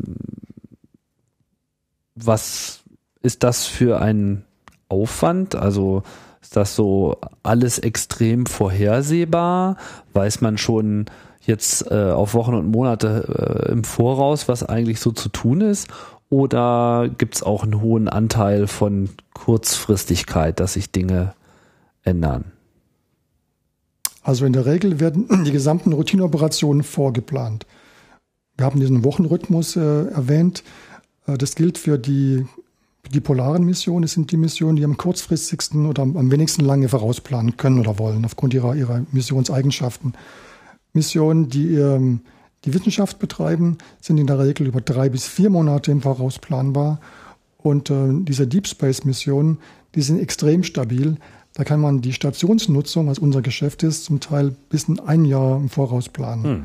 Also wir machen mit denen regelmäßige Sitzungen, erstellen die Pläne, die dann umgewandelt werden in dann immer verfeinerte eben Detailpläne, bis sie dann eben in diesem, wir nennen das S-Track äh, Ground Segment Schedule umgewandelt werden, denn für die gesamten S-Track-Stationen die detaillierte ja, Kommandosequenz erzeugt, um für die jeweiligen Passagen, die dann vorprogrammiert sind, die Station aufzusetzen und den Betrieb auszuführen. Ähm, späte Änderungen, die diesen einmal gemachten Plan betreffen, gibt es relativ selten. Es sind weniger als 10 Prozent der Fälle, dass eben noch nach diesem Planungsrhythmus die Stationsnutzung abgeändert wird. Also wir haben da relativ stabile Kunden. Wenn man eben diese drei jetzt äh, Familien unterscheidet. Die Familie der Polarmission, die nur zehn Tage im Voraus planen kann oder will, die Wissenschaftsmission bis drei bis vier Monaten und daneben die für uns extrem stabilen Deep Space Missionen, die sehr träge oder lang vorhersehbar planen. In meiner da kann ja jetzt jeder kommen und sagen, das ist alles hier auf ein Jahr lang äh, vorausplanbar. Ich könnte mir vorstellen, dass es dann auch eine Menge Unerwartetes gibt. Ich meine, Notsituationen jetzt auf Satelliten, die nicht erreichbar sind, etc. Wie, also wie, wie, wie läuft da eigentlich, ist das eigentlich eine Aufgabe von, von Estrek, so etwas auch festzustellen? Ähm, oder äh, wird sowas dann erst von den eigentlichen Teams ähm, festgestellt, die quasi am Ende dieser Datenleitung sind, dass nichts mehr läuft. Also kümmert man sich wirklich jetzt nur um diese Weiterleitung oder ist das S-Track schon so weit involviert, dass so äh, Fehlverhalten festgestellt werden kann? Na gut, das S-Track ist natürlich wirklich diese, dieser Teil in diesem Gesamtverfahren, der die Verbindung zwischen dem Kontrollzentrum und dem Satelliten herstellt. Wenn die irgendwie gestört ist, zum Beispiel weil der Satellit im Safe Mode geht, oder weil irgendwas an Bord nicht stimmt, hat es natürlich Konsequenzen für diese diesen Stationslayer man kann es da erkennen zum Teil, aber S-Track kann nicht natürlich die Ursache von Fehlern erkennen oder kann die korrigieren. Der Klassiker ist, wenn der Satellit in Safe Mode geht, also irgendein Problem hat und sich aus dem normalen Zustand verabschiedet, ist es in der Regel verbunden mit einer Veränderung der Datenrate. Das heißt, auf einmal stellen wir fest, ups, das Signal ist weg oder es ist noch da, aber eine ganz andere Datenrate. Mhm. Wir haben dann in der Regel vorprogrammierte Sequenzen, wie man das dann feststellt. Wenn man dann feststellt, der ist jetzt von der Datenrate weg, runter auf diese Minimalrate, die in der Regel im Safe Mode geschalten wird, ist es ein Indiz, das Ding ist ein Safe Mode. Ja. Da gibt man halt, äh, läutet man die Alarmglocke bei den Leuten, die die Mission selbst betreiben. Die machen dann eine weitere Untersuchung. Sehr oft ist natürlich S-Track hilfreich, weil wir ähm, bei Problemen zum Beispiel im, im T&C-System des Satelliten, wenn da Probleme auftreten, ist natürlich die Expertise der Leute, die Stationen betreiben und den Spacelink insgesamt sehr gut kennen, sehr oft dann wichtig, um dieses Problem zu verstehen und auch zu lösen. Aber wie gesagt, S-Track ist, äh, ist eines dieser Bausteine im, im Gesamtbetriebskonzept des Zentrums. Mhm. Und wie funktioniert dann äh, quasi die letzte Meile? Also wenn die Daten erstmal hier in Dormstadt äh, aufgeschlagen sind, werden die dann so transparent weiter zu den eigentlichen Teams für die Missionen weitergeleitet? Sind die dann auch hier vor Ort äh, präsent oder sind die dann vielleicht nochmal ganz woanders? Also in der Regel ist das ESOC hier zuständig für den Betrieb des Satelliten an sich der Plattform. Die Nutzlastdatenverarbeitung ist nicht ein Mandat dieses Zentrums. Das heißt, deswegen werden wir die, Daten einsammeln und weiterleiten. Die Plattformdaten werden hier benutzt von den Leuten, die die Plattform steuern. Also ich Lageregelungskommando, Orbitbestimmung, ähm, Zustandsbestimmung Satelliten, mhm. Manöverplanung. Aber die Nutzlastdaten an sich der Instrumente an Bord, die gehen dann an die verschiedenen Einrichtungen, die diese Daten dann verarbeiten. Die Wissenschaftsdaten der ESA werden, das wissen Sie bestimmt, in Spanien verarbeitet in dem dortigen Zentrum der ESA für wissenschaftliche Datenverarbeitung. Die Erdbeobachtungsdaten der ESA-Mission werden in der Regel von Esrin aus in Italien, einem anderen ESA-Zentrum, ähm, verarbeitet und dort auch verwaltet. Das heißt, wir, wir splitten die Daten auf in die, die hier bleiben, für unsere Leute, die die Mission betreiben. Und die Daten, die, Nutz, die Nutzlast bezogen sind, die dann eben weitergeleitet werden an die jeweiligen Nutzer dieses, äh, der Wissenschaftsmission an sich. Mhm. Satellit hat ja eigentlich das Konzept des, des LKWs. Der LKW wird von hier aus betrieben. Wir schicken das Ding in den Weltraum, packen da Instrumente drauf. Das heißt, der LKW bringt diese Wissenschaftsmission in den Weltraum. Und die Wissenschaftsmission an sich wird eben nicht vom ESOC hier, sondern von anderen Leuten genutzt und äh, geplant und betrieben.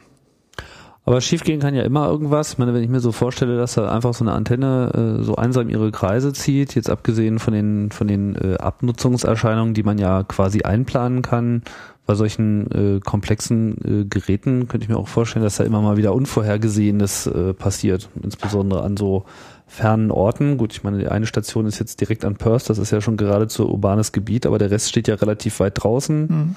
Weiß nicht, machen sich da nicht Tiere breit auf der Antenne und äh, bauen da ihre Nester und äh ja, gibt es zum Beispiel ein Problem. Die, ja.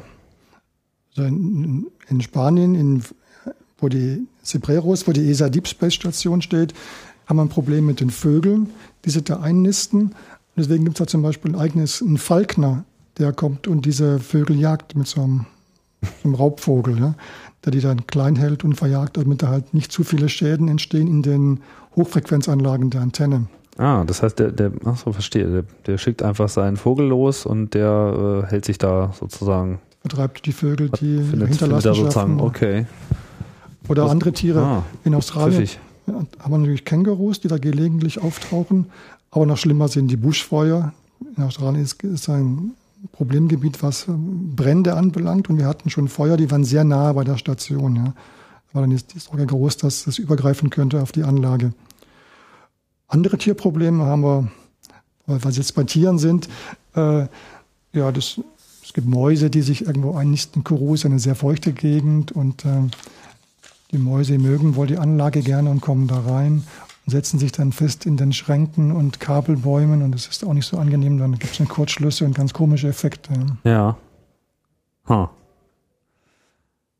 Und äh, ja, wie gut ist man, ich meine, wie, wie, wie ausfallsicher ist denn ähm, dann so, so, eine Station? Ich meine, sind das jetzt so minore Probleme oder äh, hat es jetzt irgend so ein Vieh auch schon mal geschafft, da wirklich die Bodenstation aus dem Tritt zu bringen? Also in, in Peru gab es mal einen größeren Kurzschluss wegen einer Maus, die in einem Kabel, Kabelbaum verendet ist, ja. Oh. Oder ich war mal in Australien vor vielen Jahren, da war das eher ein Problem beim Aufbau. Da waren wir in Parks. Parks ist normal ein Radioteleskop eigentlich, der Australier. Das wurde mal umgebaut eine Zeit lang für ähm, eine Benutzung als reine Empfangsantenne für eine Kometenmission. Da waren wir unten ein Vierteljahr zum Aufbau. Und irgendwann sind Schlangen entdeckt worden, die da gerne reinkamen in diesen, diesen Raum. Und mhm. dann gab es nicht die große Panik. Keiner wollte dann da äh, diese Kabelbäume aufmachen und äh, die Schlangen suchen. Da wurde ein, extra ein Schlangenfänger geholt, der hat das relativ schnell dann die, die Tiere rausgeholt und dann haben wir entsprechende Maßnahmen ergriffen, die Türe abgeschlossen und so. Dann kam er nicht mehr rein und konnte man in Ruhe arbeiten. waren die kleineren Sachen. Oh ja. Und wie gerüstet ist, ist das System gegen, gegen Ausfälle? Also ich meine, man plant alles im Voraus, so, man weiß mhm. ganz genau, welche Station jetzt auf welches äh, Objekt gerichtet ist. So, was weiß ich. Dann kommt das Buschfeuer oder die Kängurus hopsen auf der Antenne rum und äh, irgendeine Bodenstation kann in dem Moment nicht mehr liefern.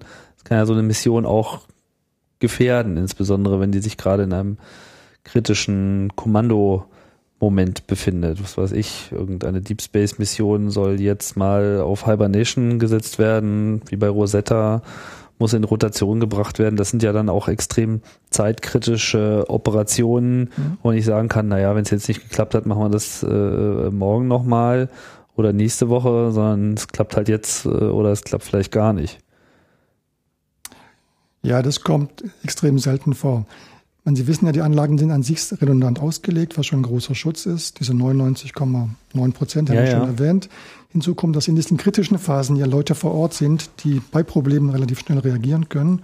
Und hinzu kommt, dass die Stationen, wie gesagt, nur ein Baustein sind im Gesamtkonzept. Das heißt, man, bei kritischen Manövern ist es in der Regel so, dass man mehrere Stationen zugleich hat. Das ist immer so beim Start, bei Phasen wie zum Beispiel Orbit Insertion, wenn eine Probe sich irgendwo, zum Beispiel Mars oder Venus Orbit äh, einschießt, hat man immer zwei Stationen, die während dieser Phase Unterstützung leisten. Aber welche Gegenarbeit muss denn, meine, äh, dass die Bodenstationen dann in der Lage sind, die Arbeit eines anderen zu übernehmen, das ist ja das eine. Mhm. Aber äh, ist es auch immer problemlos so, dass auch die dass es den Objekten da oben egal ist, wer mit ihnen redet. Also prüfen die eigentlich in irgendeiner Form, wer da mit ihnen quatscht oder gehen die davon aus, naja, äh, hier kommt irgendwie X-Band ins All, das wird schon stimmen. Also wissen die, mit wem sie es zu tun haben? Wissen die Objekte da draußen, mit welcher Station sie gerade äh, reden und sind sie sich dessen quasi be bewusst? Also ähnlich wie ein Mobiltelefon, mit dem können Sie auch von Zelle zu Zelle gehen. Sie haben eine Verbindung und Ihnen ist nicht egal, ob es der Sender A oder Sender B aktiv ist. So ist mit den Stationen im Prinzip auch. Die Stationen sind alle, die für die Mission vorbereitet sind, sind alle in der Lage, gleichermaßen mit der Mission zu kommunizieren. Natürlich darf immer nur eine senden. Mhm. Aber das wird am Boden von der Gruppe geregelt, die die Station gesamthaft betreibt. Aber natürlich ist schon ganz wichtig, was Sie angesprochen haben. Ähm, pro Mission, aber auch insgesamt für die Raumfahrtbehörde, für unsere, unsere Agency, ist es ganz wichtig, eine Anlage zu bauen, das ESTROC so zu konzipieren, dass es mit allen Missionen der ESA kommunizieren kann. Wir wollen keine Lösung, die nur mit der Mission A funktioniert und nicht mit der Mission B. Und ähm, um das zu garantieren, haben alle Raumfahrtbehörden der Welt verschiedene Komitees gegründet. Das bekannteste ist CCSDS, ist eine dieser Standardisierungsgruppen, die eben weltweit Standards erarbeitet, damit alle wichtigen Aspekte, die so, eine, so einen Cross-Support betreffen, das sind Sachen wie Frequenzen, Modulationsverfahren, Datenformate, Protokolle, dass sie weltweit einem gemeinsamen Standard folgen, um eben dann die NASA-Mission, die russische Mission von der ESA unterstützen zu lassen, genauso wie andersrum. Und das ist inzwischen weltweit sehr, sehr gut gelungen gerade in diesem Frequenzbereich S-Band, was wir angesprochen haben. Ja. Das ist ein weltweit extrem standardisiertes äh, Frequenzband mit den darunterliegenden Funktionen, dass man inzwischen eigentlich problemlos weltweit diese Station nutzen kann, auch relativ spontan bei Problemen zum Beispiel. Das heißt, es gibt so eine Art Satelliten-Esperanto. Äh, man, man redet eigentlich mit allen Objekten mehr oder weniger die gleiche Sprache. Es gibt dann nur Unterschiede äh, in dem, was man dann konkret äh, sagen kann. Der Dialekt, der Akzent ist verschieden von Agency zu Agency, aber das, das Grundvokabular und Grammatik ist die gleiche. Ja. Und es klappt eigentlich seit Jahren sehr gut. Ist für uns natürlich auch eine wichtige Aufgabe hier im Zentrum, weil wir an dieser Standardisierung mitarbeiten. Ja. Also wir erstellen die Standards, wir bauen die nachher auch nach in unseren Anlagen, genauso wie die NASA, die Franzosen, die Deutschen, die Russen zum Teil, die Japaner und schaffen damit eben diesen, diesen Standard, dieses Esperanto, das Sie angesprochen haben. Aber in dem Moment, wo ein Satellit entwickelt wird, ich meine, ist ja eine, eine, eine lange Zeit, mhm. ähm, an welcher Stelle, also tritt während der Entwicklung das äh, S-Track selbst auch schon in Aktion und äh, gibt es Testphasen, wo diese Kommunikation dann auch äh, konkret durchexerziert wird? Begleitet das die Entwicklung die ganze Zeit oder? Also in der Anfangs ist das schon so gut standardisiert, dass das schon auch von jemand anders geprüft werden kann? Ja, also die Anfangsphase, das ist Involvement von S-Track praktisch über die Standards. Das heißt, die Missionen, die wollen auch um Kosten zu sparen natürlich standardisiert bauen. Mhm. Das heißt, die machen diese Standards applicable für ihre, ihre Ausschreibungen, für ihre, ihre, ihre Designarbeit. Deswegen kommt da schon in der Phase A und Phase B und so weiter normalerweise Produkte raus, die S-Track-kompatibel sein sollen. Das ist das Ziel auch, um die Kosten im vernünftigen Rahmen zu halten. Der erste große Test, auf dem wirklich so ist natürlich, ist in der Regel erst ähm, zwei Jahre vom Start. Anderthalb, zwei Jahre vom Start gibt es einen sehr wichtigen Test, den Hochfrequenz-Kompatibilitätstest hier in der ESOG, wo mit Hilfe einer Replika des Satelliten und einer Referenzstation, die alle S-Track-Stationen abbildet, geprüft wird, ist diese Replika und diese Referenzstation wirklich kompatibel passen die Frequenzen, sind die Pegel richtig, sind die Datenformate richtig eingestellt. Was heißt alle abbildet? Also sie kann sich verhalten wie jede einzelne dieser zehn Stationen. Ja, aufgrund dieser Harmonisierung, die wir anstreben, sind die einfach schon so ähnlich. Sind die Referenzstation okay. ist die ist die repräsentativ für die Gesamtheit der S-Track-Stationen. Okay. Mhm. Und deswegen gilt die als aber es wird Referenz. hier sozusagen äh, äh, real ein Satellitenmodell konkret über Funk verbunden mit dieser Referenzstation. Ja, also wir kriegen da einen sogenannten Suitcase geliefert, das ist ein Koffer. Ja. Das ist also in der Regel ist das ein, ein rollbares Rack. Das beinhaltet ähm, designgleiche Teile des Satelliten, in der Regel den Transponder, den Teil der Onboard Data Handling Unit, die also diese Datenformate erzeugt.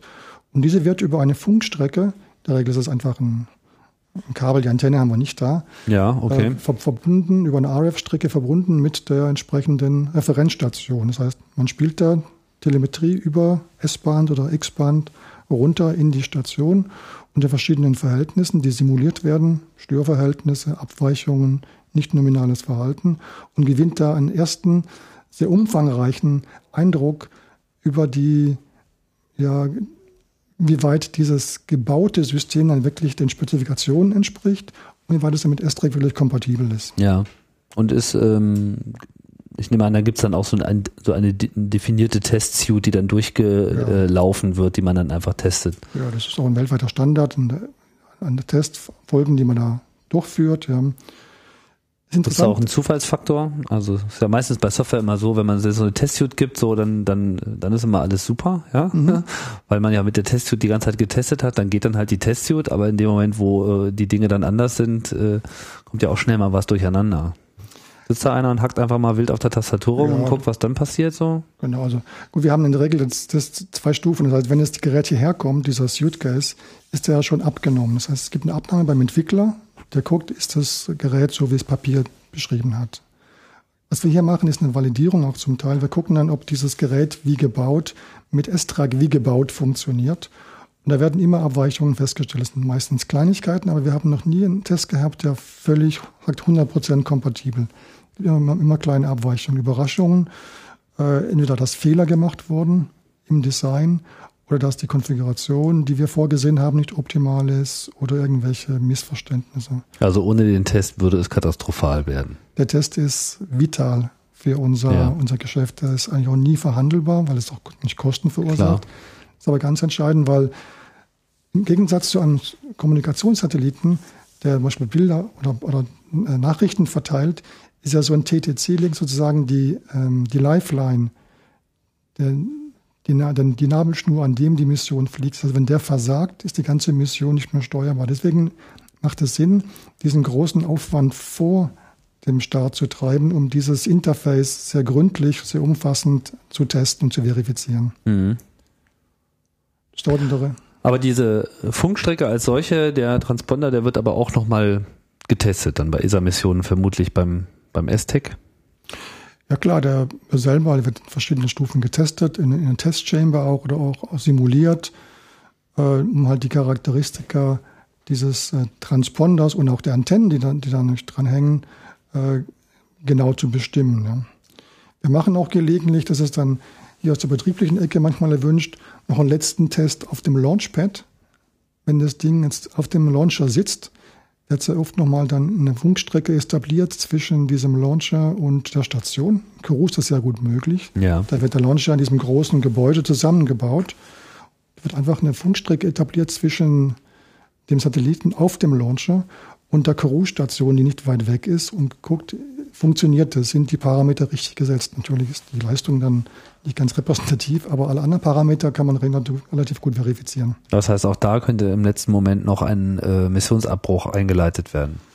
Ja, oder eine Umkonfiguration der Regel. Ja. Ist das schon mal passiert? Nein, bisher nicht. Aber es gibt ein gutes Gefühl, wenn man weiß, das Ding, wie es da oben sitzt, ist im Prinzip funktionsfähig. Ja, natürlich.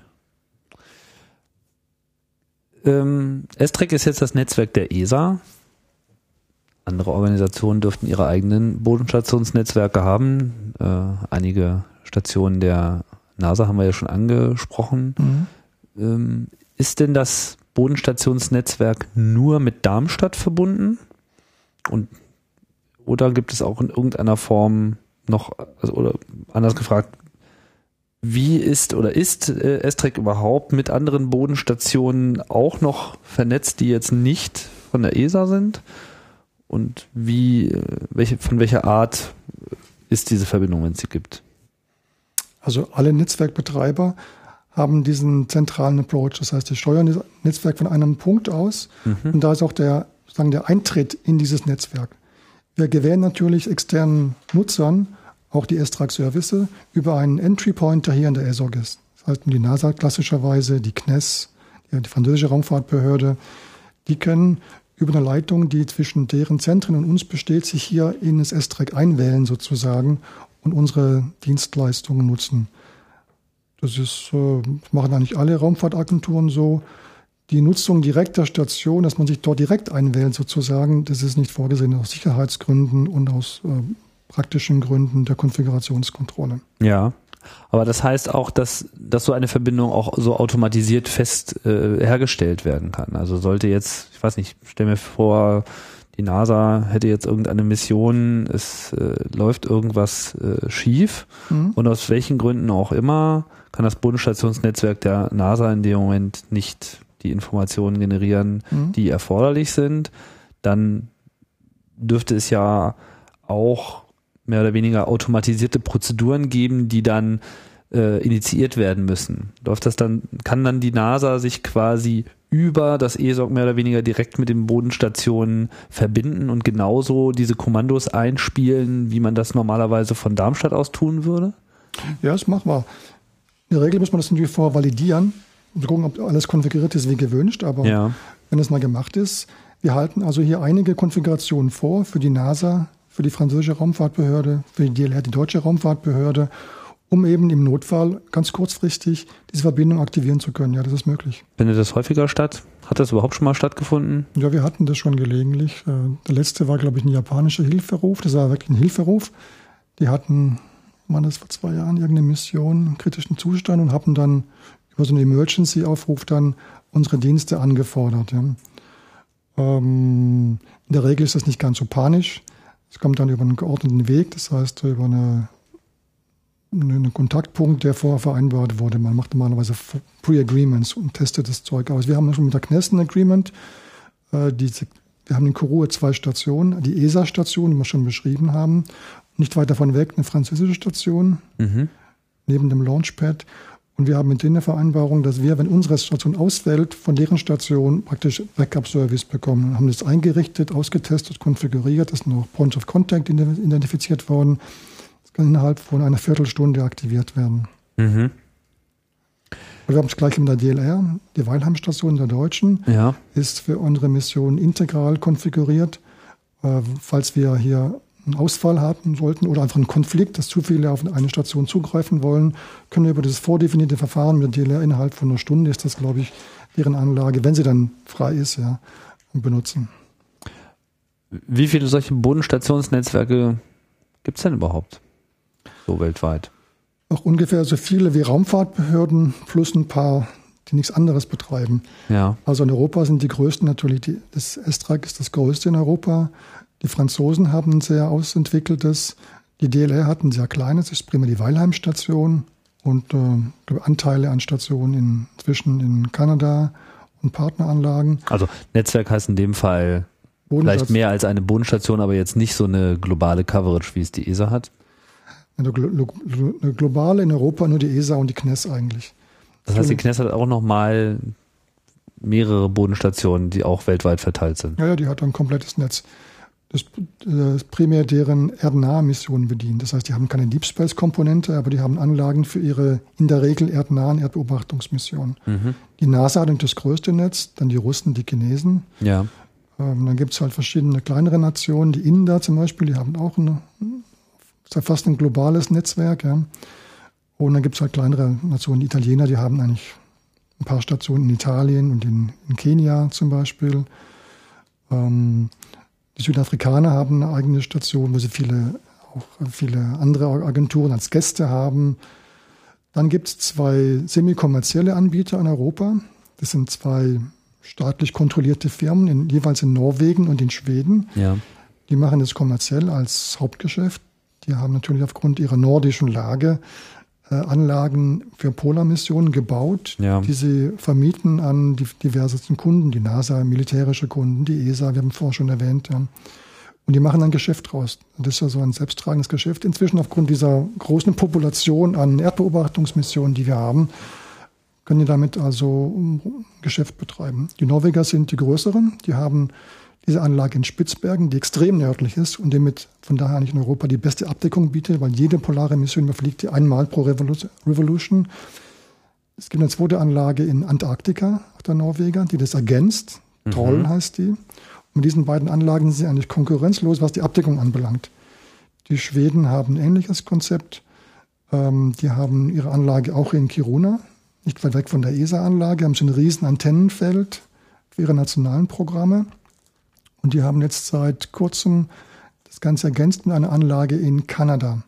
Und die ist so von der Längen, vom Längengrad her so konzipiert, dass die Kombination aus Kiruna und äh, dieser kanadischen Station eine Abdeckung gewährleistet, die ähnlich ihrem Konkurrenten in Spitzbergen ist. Das heißt, die beiden, die Norweger und die Schweder, Schweden, sind aktive Konkurrenten in diesem Geschäft und beleben das Ganze mit einem kommerziellen Element.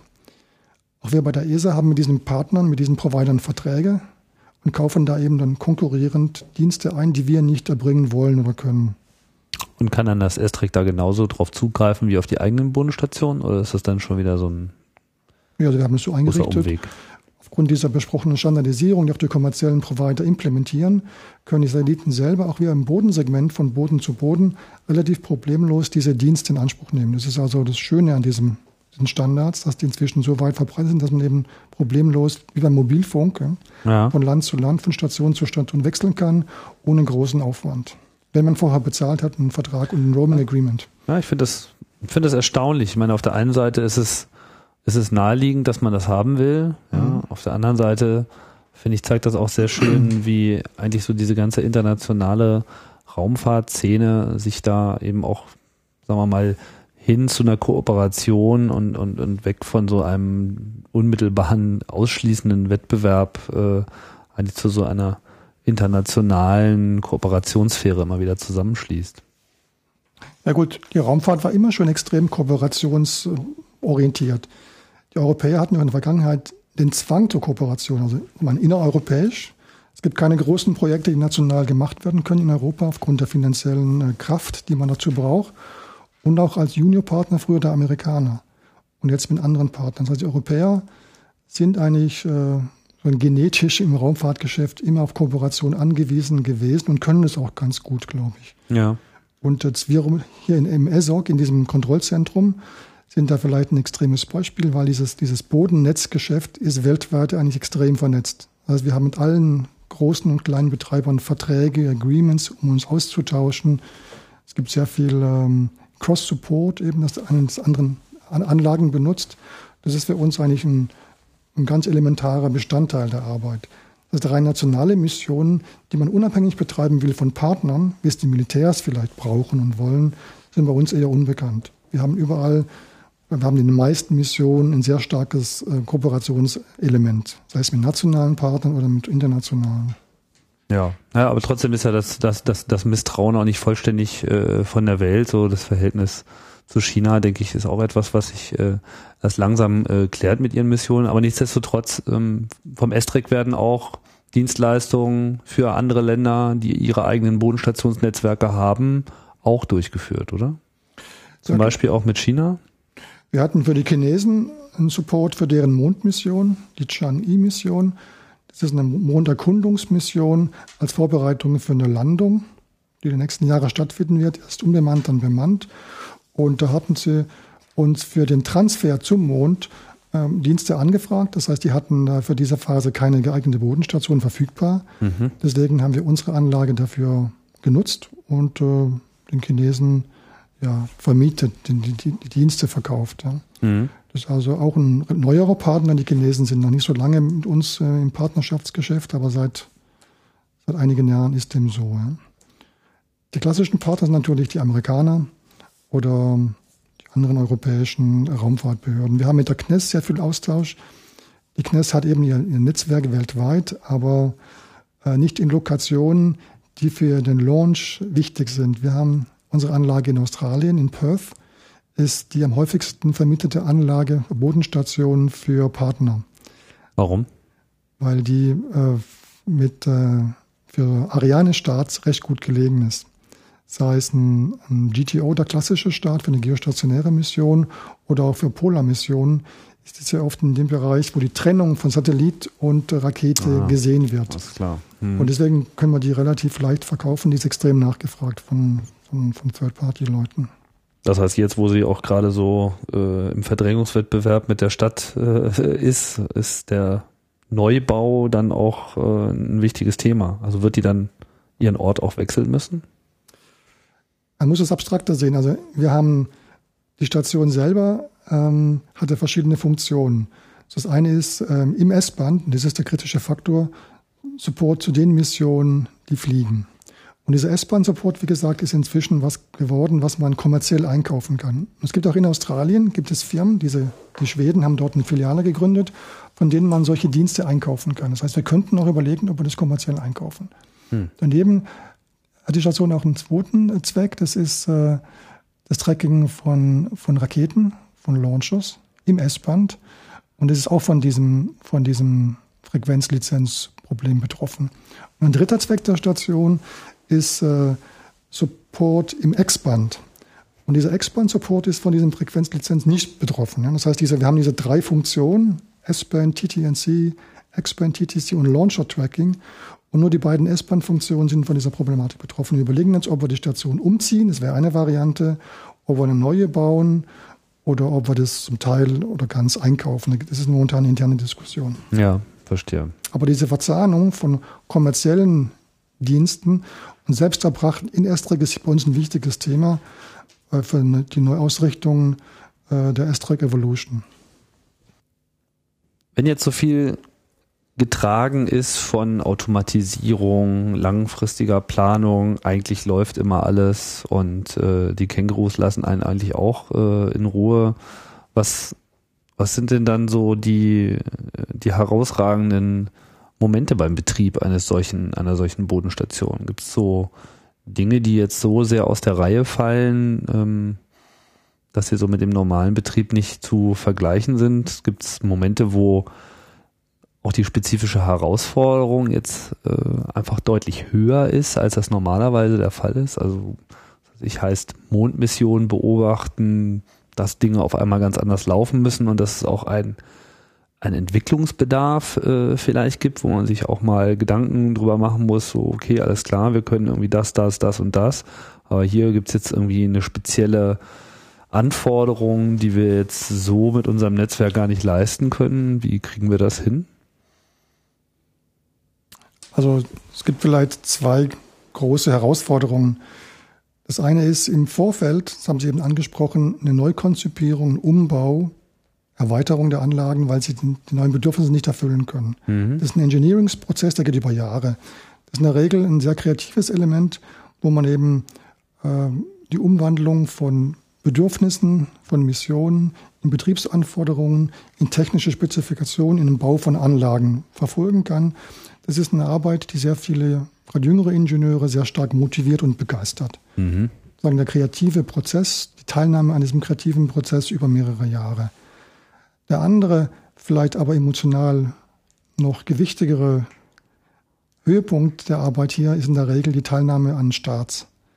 Weil beim Start einer Mission haben Sie in allen Rollen, die es da gibt im Zentrum, eine, eine sehr starke emotionale Bindung zum Erfolg oder Misserfolg dieser Mission. Und in der Regel äh, ist ja der, der Stationsbetreiber, das wird in der Regel von einer Person ausgeführt, die dann eine, Funktion hat als Operations Manager für S-Track. Das ist dann eine, eine Rolle, bei der ein erfahrener Operations Engineer in der Regel dann die Betriebsführung der, des S-Track-Netzwerkes dann direkt äh, überwacht und steuert. In dieser Rolle ist man dann sehr nahe an diesem kritischen Moment, wenn der Satellit ausgesetzt wird von der Rakete und dann seinen Sender hoffentlich angeht und dann hoffentlich ein Signal erzeugt, das man deuten kann mit Telemetrie und man auch diese Mission dann sieht. Das heißt, das Einfangen des ersten Signals ist meistens ein emotionaler absoluter Höhepunkt, der dann auch mit dem Ritus normalerweise beendet wird. We have a mission. Und ohne dieses magische Statement, das mehr oder minder streng verfolgt wird, gibt es eigentlich keine Mission. Und das ist dann der Moment, wo Leute auch dann zum Teil in Tränen ausbrechen, weil eben das dann der Moment ist, nach, wo dann eine jahrelange Arbeit sich dann zeigt in einem Erfolg, in einem in dem Fall messbaren Telemetriesignal, dann hoffentlich zeigt, dass der Satellit auch gesund ist und äh, seine Mission fortsetzen kann. Und ich habe schon Leute wirklich weinen sehen, ja, gestandene, taffe Ingenieure, die dann in diesem Augenblick dann so bewegt sind von ihrem Ergebnis, dass sie dann in Tränen ausbrechen. Ja, das ist schon sehr bewegend. Ja, es ist ja hier auch schon in einigen äh, Gesprächen häufiger ähm, zur Sprache gekommen, auf die eine oder andere Art und Weise. Äh, Ausgabe 4 zum Beispiel, Operations, äh, wurde ja viel über die Steuerung äh, konkret von äh, Missionen gesprochen, was ja im Prinzip in dem Moment erst beginnt. Ja, es ist ja nicht nur so, dass die Arbeit der zurückliegenden Jahre in dem Moment im Fokus ist, sondern dass sich ja auch dass viel Arbeit überhaupt erst beginnen kann, dadurch, dass diese Mission startet, nicht wahr? Nicht nur bei den Wissenschaftlern, sondern eben auch bei den Leuten, die diese Mission dann später äh, führen. In, in, inwieweit ist denn äh, dann das Estric-Team wirklich äh, real eingebunden in solche Starts? Also wir hatten ja vorhin schon so diese Testphase. Man muss halt vorher sicherstellen, dass das Ding eben auch die richtige Sprache spricht. Mhm. Aber äh, ab welchem Moment ist man denn in so eine Startphase dann auch unmittelbar eingebunden? Also während der Startphase gibt es hier eine riesen Mannschaft, wie in allen Kontrollzentren, die für diese Startphase nur eingerichtet wird. Eine, eine, eine temporäre Projektstruktur, geleitet vom Flight Operations Director, der wichtigsten Mann dann über diese Wochen und Monate. Und in diesem Team gibt es dann eine Rolle, die ist dieser erwähnte Ground Operations Manager, der dann für das gesamte Bodensegment, das ist Bodenstation, aber auch Kommunikationseinrichtungen und andere Elemente des Bodensegments verantwortlich ist. Das heißt. Also Bodensegment ist jetzt nicht identisch zu, zu S-Track, sondern S-Track ist nur ein Teil. Der größte Teil davon. Von der Größe, alles, ja. ja. Und was kommt da noch dazu? Die Bodenkommunikation, diese, dieses IP-Netzwerk zum Teil, äh, das ist äh, auch zum, zum Teil das äh, Kontrollzentrum an sich, die Infrastruktur des Kontrollzentrums, nicht die Kantine. Die Kantine untersteht direkt dem, dem, dem Director. das heißt aber, dieser Operations Manager, der, der Ground Operations Manager, ist dann zuständig für die Vorbereitung dieser Elemente für den Start. Und das ist eine Rolle, die wird in der Regel aktiviert zwei Monate vorm Start. Ja. Und es ist dann die eigentliche Operationsvorbereitung. Während dieser Phase werden dann viele Simulationen gefahren, um das Team einzuspielen, das Team, das den Spacecraft betreibt, auch das Team, das die Stationen betreibt. Also sie müssen sich einspielen, die müssen die Prozeduren kennenlernen, die müssen ihre Rolle finden. Und es ist dann, ja, das ist zugleich eine Teambuilding, aber auch eine, eine Validierungs- Simulationsphase über, über zwei Monate. Und in dieser Phase findet sich das Team und auch die, die Schwächen und Stärken der einzelnen Figuren in diesem Team. Kennen die sich nicht schon sowieso alle schon? Die meisten kennen sich, aber nicht immer in den Rollen, die sie dann da einnehmen. Mhm. Und äh, das heißt dann, okay, verstehe, da, da, da, wird dann etwas anderes aktiviert, als das normalerweise äh, ja, der Fall ist. Da kommen dann die Charaktere richtig zum Vorschein, die guten und manchmal die schwierigen Elemente. Wichtig ist auch, die S-Track-Leute, die haben relativ viele von diesen Starterlebnissen. Nächstes Jahr zum Beispiel haben wir hier zwölf äh, Startunterstützungen, das ist extrem viel, zwölf pro Jahr, mhm. Während äh, nur vier Spacecraft von hier gesteuert werden in den Start. Das heißt, die, die Missionsleute, die haben ihre Mission, die bereiten vor, fliegen die, machen das dann ein, zwei Mal im Leben, während eben die S-Track als Support-Einrichtung Start sehr viel häufiger erlebt. Ja, ja. Aber die Abstimmung zwischen diesen Mission-Teams, die das relativ selten machen, und diesen also routinierteren, aber eben aus anderer Ecke kommenden S-Track-Leuten ist immer auch ein Abstimmungsprozess, der durch Teambuilding auch erst erfolgen muss. Da müssen die Charaktere passen, die müssen die, die Arbeitsweisen, die Regeln kennen, die Prozeduren, die Eigenschaften der Mission. Äh, das geht dann über diesen Zeitraum von ungefähr zwei Monaten. Dann während der eigentlichen Startphase natürlich sind die S-Track-Mannschaften dann vor Ort und hier in der ESOC in Betrieb rund um die Uhr wie alle anderen Mannschaften auch. Es geht dann je nach Charakteristika des Orbits typischerweise drei Tage bis eine Woche, wenn alles gut geht. Zwei Monate Vorbereitung für zwölf Missionen im Jahr heißt ja, dass man auch an zweien gleichzeitig arbeitet. Sind das dann separate Teams oder muss man sich dann auch wirklich auch auf, auf, auf mehrere Starts parallel einstellen? Nein, die Teams sind nicht überlappend, das wäre nicht, nicht handhabbar. Es sind getrennte Mannschaften, das heißt, wir müssen genügend Personal eingestellt haben, um diese Überlappung dann handhaben zu können. Ja. Die Kernmannschaften, das heißt die, die Ingenieurteams pro Start sind äh, sechs bis acht Leute plus die, äh, die Leute, die äh, vor Ort sind in den Stationen jeweils im S-Track-Bereich. Das heißt, bei zwölf Starts haben wir zwölfmal diese, diese Gruppengröße, schon eine hohe Anforderungen an die Personalstärke, die wir da bereitstellen müssen. Ja. Manche Leute machen das ganz begeistert, die sind sozusagen addicted, abhängig von diesem Adrenalinstoß. Die machen das wirklich, deswegen sind die hier und leben hier, arbeiten hier. Die brauchen das, die wollen diesen Rausch haben, die Herausforderung, dieses Erlebnis, dass ich habe an diesem großen Projekt mitgearbeitet, ich habe da das erste Kommando geschickt oder die Telemetrie empfangen. Die sind davon echt elektrisiert. Wir haben da mehrere davon. Die meisten natürlich sehen es eher als Belastung. Das sind Nachtschichten, die Familie leidet, das ist anstrengend, das ist eine manchmal auch eine, eine eintönige Arbeit in Phasen. Ja. Es gibt auch dann eben diese Teambildungsprozesse, die auch manchmal ein bisschen anstrengend sein können. Ähm, aber in der Regel ist das, was die Leute dann mit nach Hause nehmen. Das ist das Wichtigste, was wir in der ESO, glaube ich, bieten können, ein Erlebnis, die Teilhabe an so einem Start, an einem so großen Erlebnis, das eben doch ein Effort ist von vielen, vielen Leuten in Europa, die dann hier zusammenkommen, um diesen einen Moment dann zu erleben, um das Ding da von der Erde weg in den Weltraum zu schießen und hoffentlich dann gute Wissenschaft damit betreiben zu können. Ja, ich glaube, jeder, der mal an so einem Projekt gearbeitet hat, wo klar ist, das äh, findet nur zu einem einzigen Zeitpunkt äh, statt oder es findet nicht statt, ja, egal ob es welche Veranstaltungen sind oder eben technische Planung, kennt so ein bisschen diesen Effekt, dass äh, was sich da so alles löst. Trotz alledem, wenn Leute das so unterschiedlich aufnehmen, manche da mit äh, Euphorie, vielleicht auch mit, äh, manchmal vielleicht auch zu viel Euphorie dabei sind und äh, es natürlich auch eine psychische Belastung darstellt, trotz, sagen wir mal, erlösendem Moment, dass, äh, dass man da auch einfach drunter leidet, wie, wie wichtig ist denn die, die psychologische Komponente und inwieweit ist die dann auch Teil der Teamführung? Also die Teamfähigkeit unserer Mitarbeiter ist essentiell. Wir prüfen das über verschiedene Methoden. Also schon bei der Einstellung wird eben darauf geachtet, dass die Leute, die zu uns kommen, den Eindruck vermitteln, dass sie im Team arbeiten können und auch Teams leiten können für ESA-Staff. Und es wird eben abgeprüft durch verschiedene was ich, Techniken, Methoden im Interview. Man sieht es ja auch dann in der Einarbeitungsphase, in ihren ersten Team einsetzen, wie weit die Leute fähig und willig sind, als Team zu arbeiten. Wir hatten auch schon Phasen, wo bestimmte Teams eine Betreuung brauchten. Über einen, einen externen Teambilder, über einen Psychologen, über einen Mentor, über einen Coach, der Leuten hilft, zusammenzufinden.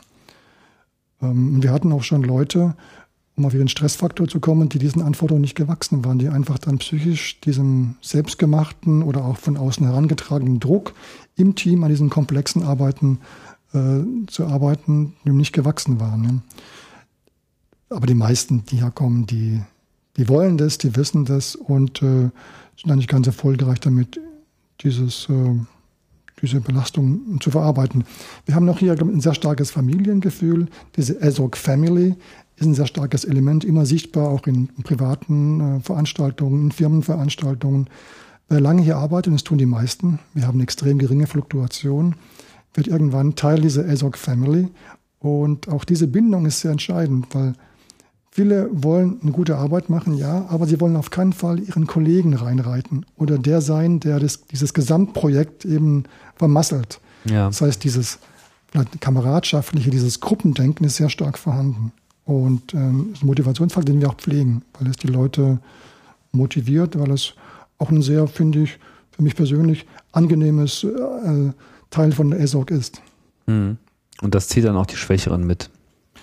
Also die zumindest in manchen Phasen vielleicht ja. nicht unbedingt immer das Maß haben. Ich meine, es mag ja auch einfach Einflüsse geben, die jetzt überhaupt nicht unter der Kontrolle äh, irgendeines Computers äh, oder Teams stehen. Einfach persönliche, private äh, Momente, wo man eben nicht unbedingt immer die volle Leistungsfähigkeit abrufen kann. Ist auch etwas, was mir jetzt von meinen äh, wenigen Besuchen hier beim ESOC schon äh, aufgefallen ist, dass das doch hier ein sehr äh, sehr vertrautes, um, vertrauter Umgang äh, miteinander hier vorherrscht. Was für Leute finden denn den Weg in so ein S-Track-Team? Was, was für Menschen werden denn gesucht? Also jetzt unabhängig von äh, den Teamfähigkeiten und Voraussetzungen, die man jetzt so dem Einzelnen noch äh, gerne nahelegt.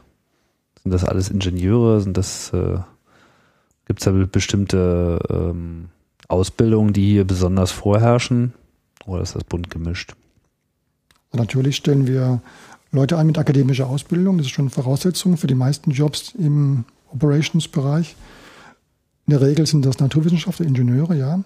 Wir haben aber auch ein paar Exoten bei uns. Wir haben Biologen eingestellt, Astrophysiker, einen Historiker auch schon mal. Mhm. Leute halt, die einfach äh, starkes Interesse haben für die Arbeit hier und Geschick im Umgang mit Menschen, mit Strukturen, die sich in diese betrieblichen Pro Probleme eindenken können. Also er ist nicht ausgewählt worden, weil er Historiker, sondern obwohl er Historiker ist. Genau. Natürlich hängt es vom Job ab. Sie können nicht einen Historiker auf eine Entwicklungsaufgabe im Softwarebereich setzen, ja. normalerweise. Mhm. Aber ich habe in meinem Team einen Biologen, der ist äh, sehr managementorientiert, sehr prozessorientiert. Da kam schon im Studium hier als Praktikant sozusagen. Und der funktioniert hervorragend. Das ist ein sehr starker Mitarbeiter und hat natürlich jetzt gar keine technische Ausbildung. Wir hatten auch schon Astrophysiker hier, die sonst keinen Job finden. Mhm. Die kommen dann was Verwandtes, das ist jetzt an Operations von Wissenschaftsmissionen. Aber in der Regel sind das, wie gesagt, eben Akademiker mit gutem Abschluss. Eine nationale Komponente müssen sie haben in irgendeiner Form, sei es für Deutsche ein Auslandsaufenthalt und Auslandsstudium oder für Nichtdeutsche eben äh, auch ähm, idealerweise einen Aufenthalt außerhalb des Landes, bevor sie zur ESO kommen. Ne? Ja. Sehr viele kommen halt schon aus der Raumfahrtindustrie, also aus den Firmen, die die Gerätschaften herstellen, die Satelliten, die Bodensegmentinstallationen äh, oder aus dem Servicebereich. Gibt es denn, denn jetzt akademische Ausbildungen, die jetzt besonders äh, viel vertreten sind? Ich weiß nicht, sind das dann also im, Mathematiker? Ja, meine, also in unserem Bereich S-Trax sind es primär Naturwissenschaftler, also Physiker, Ingenieure in der Regel, Elektro- und Telekommunikation, Informatiker. Das sind so die Hauptgruppe. Mhm. Ja. Haben wir denn noch was Wichtiges vergessen? Zum Thema Bodenstation, Estrek im Besonderen, Steuerung der Missionen. Ich habe so den Eindruck, wir haben jetzt alles ganz gut durchmarschiert hier. Wir haben die, einige interessanten Aspekte gestreift. Und äh, aus meiner Sicht die wichtigsten Themen. Was war denn das persönliche Highlight dieser ganzen Zeit, ich noch fragen darf? Für mich persönlich, also ähm, ich würde sagen, das sind immer wieder mehrfach schon diese Starterlebnisse. Das ist auch was für mich, was mich ähm, immer wieder kitzelt, was einen Stress verursacht, eine Aufregung. Und dann, wenn es dann erfolgreich ist, immer auch so ein, ja, so ein Stolz, so ein Kitzel dabei gewesen zu sein, da auch seinen kleinen Beitrag geleistet zu haben. Dieses, dieses, dieses Starterlebnis ist, äh, glaube ich, die größte Droge, die man von hier mitnehmen kann. Das gilt für die meisten Menschen, für mich auch. Und das ist dann egal, was startet? Oder gab es dann irgendwie nochmal Starts, die irgendwie anders waren? Ja gut, das hängt, kann ich jetzt schlecht ähm, unterscheiden. Ich würde sagen, natürlich sind die Starts am bewegendsten, wo man lange dabei, dabei war. Ich habe früher für die Mission XMM, das ist äh, eine, Röntgenmission, das Bodensegment vorbereitet als Projektleiter und dann war dann beim Start auch in Kourou anwesend. Ja. Und das hat mich natürlich sehr stark bewegt, weil ich da Jahre meiner, meines Berufslebens investiert habe. Und jetzt dabei bin, jetzt komme ich in der letzten Phase dazu, ist nicht ganz so, ganz so lebensumfassend, aber ich, ich kann es immer noch teilen, diese, diese Begeisterung, diese, dieser Kitzel. Ein anderer Aspekt, der für mich auch sehr stimulierend ist hier halt, ist diese Mischung an Menschen. Wir haben diese Nationalitäten aus ganz Europa, aber auch weltweit. Wir haben die Argentinier bei uns, Amerikaner, äh, Russen, Asiaten, die hier arbeiten. Wir arbeiten mit den Agencies wirklich weltweit zusammen. Man kann auch diese, diese Anlagen besuchen, diese, diese, diese Länder von innen kennenlernen, auch die Leute in ihrer Arbeitsumgebung kennenlernen. Das ist sicherlich was, was mich ganz stark bewegt. Und dann auch jetzt in meiner Managementrolle die Herausforderung, in einem recht komplexen Umfeld die Prozesse halt zu steuern. Das ist eine nicht technische Herausforderung, die in der Raumfahrt ganz groß ist, weil wir da sehr viele komplexe Projekte haben. Schiffsbau vielleicht auch, ich weiß nicht, oder große Baukomplexe. Aber die Raumfahrt ist halt ein klassischer Bereich für extrem komplexe Projekte und Abwicklung. Und diese Möglichkeit äh, hier zu haben, auszuleben, ist für mich auch sehr stimulierend. Ja, ein schöner Abschluss. Ähm, die Komplexität der Raumfahrt zu diskutieren, das ist ja hier die Aufgabe von Raumzeit. Und ich denke, da machen wir jetzt hier mal einen Punkt. Vielen Dank, Thomas Beck. Und vielen Dank auch wieder mal allen Hörern hier beim Zuhören unserer äh, Reise durchs All. Und das war die Ausgabe von Raumzeit zu dem Bodenstationen-Netzwerk S-Track. Ich sage Tschüss und bis bald bei Raumzeit.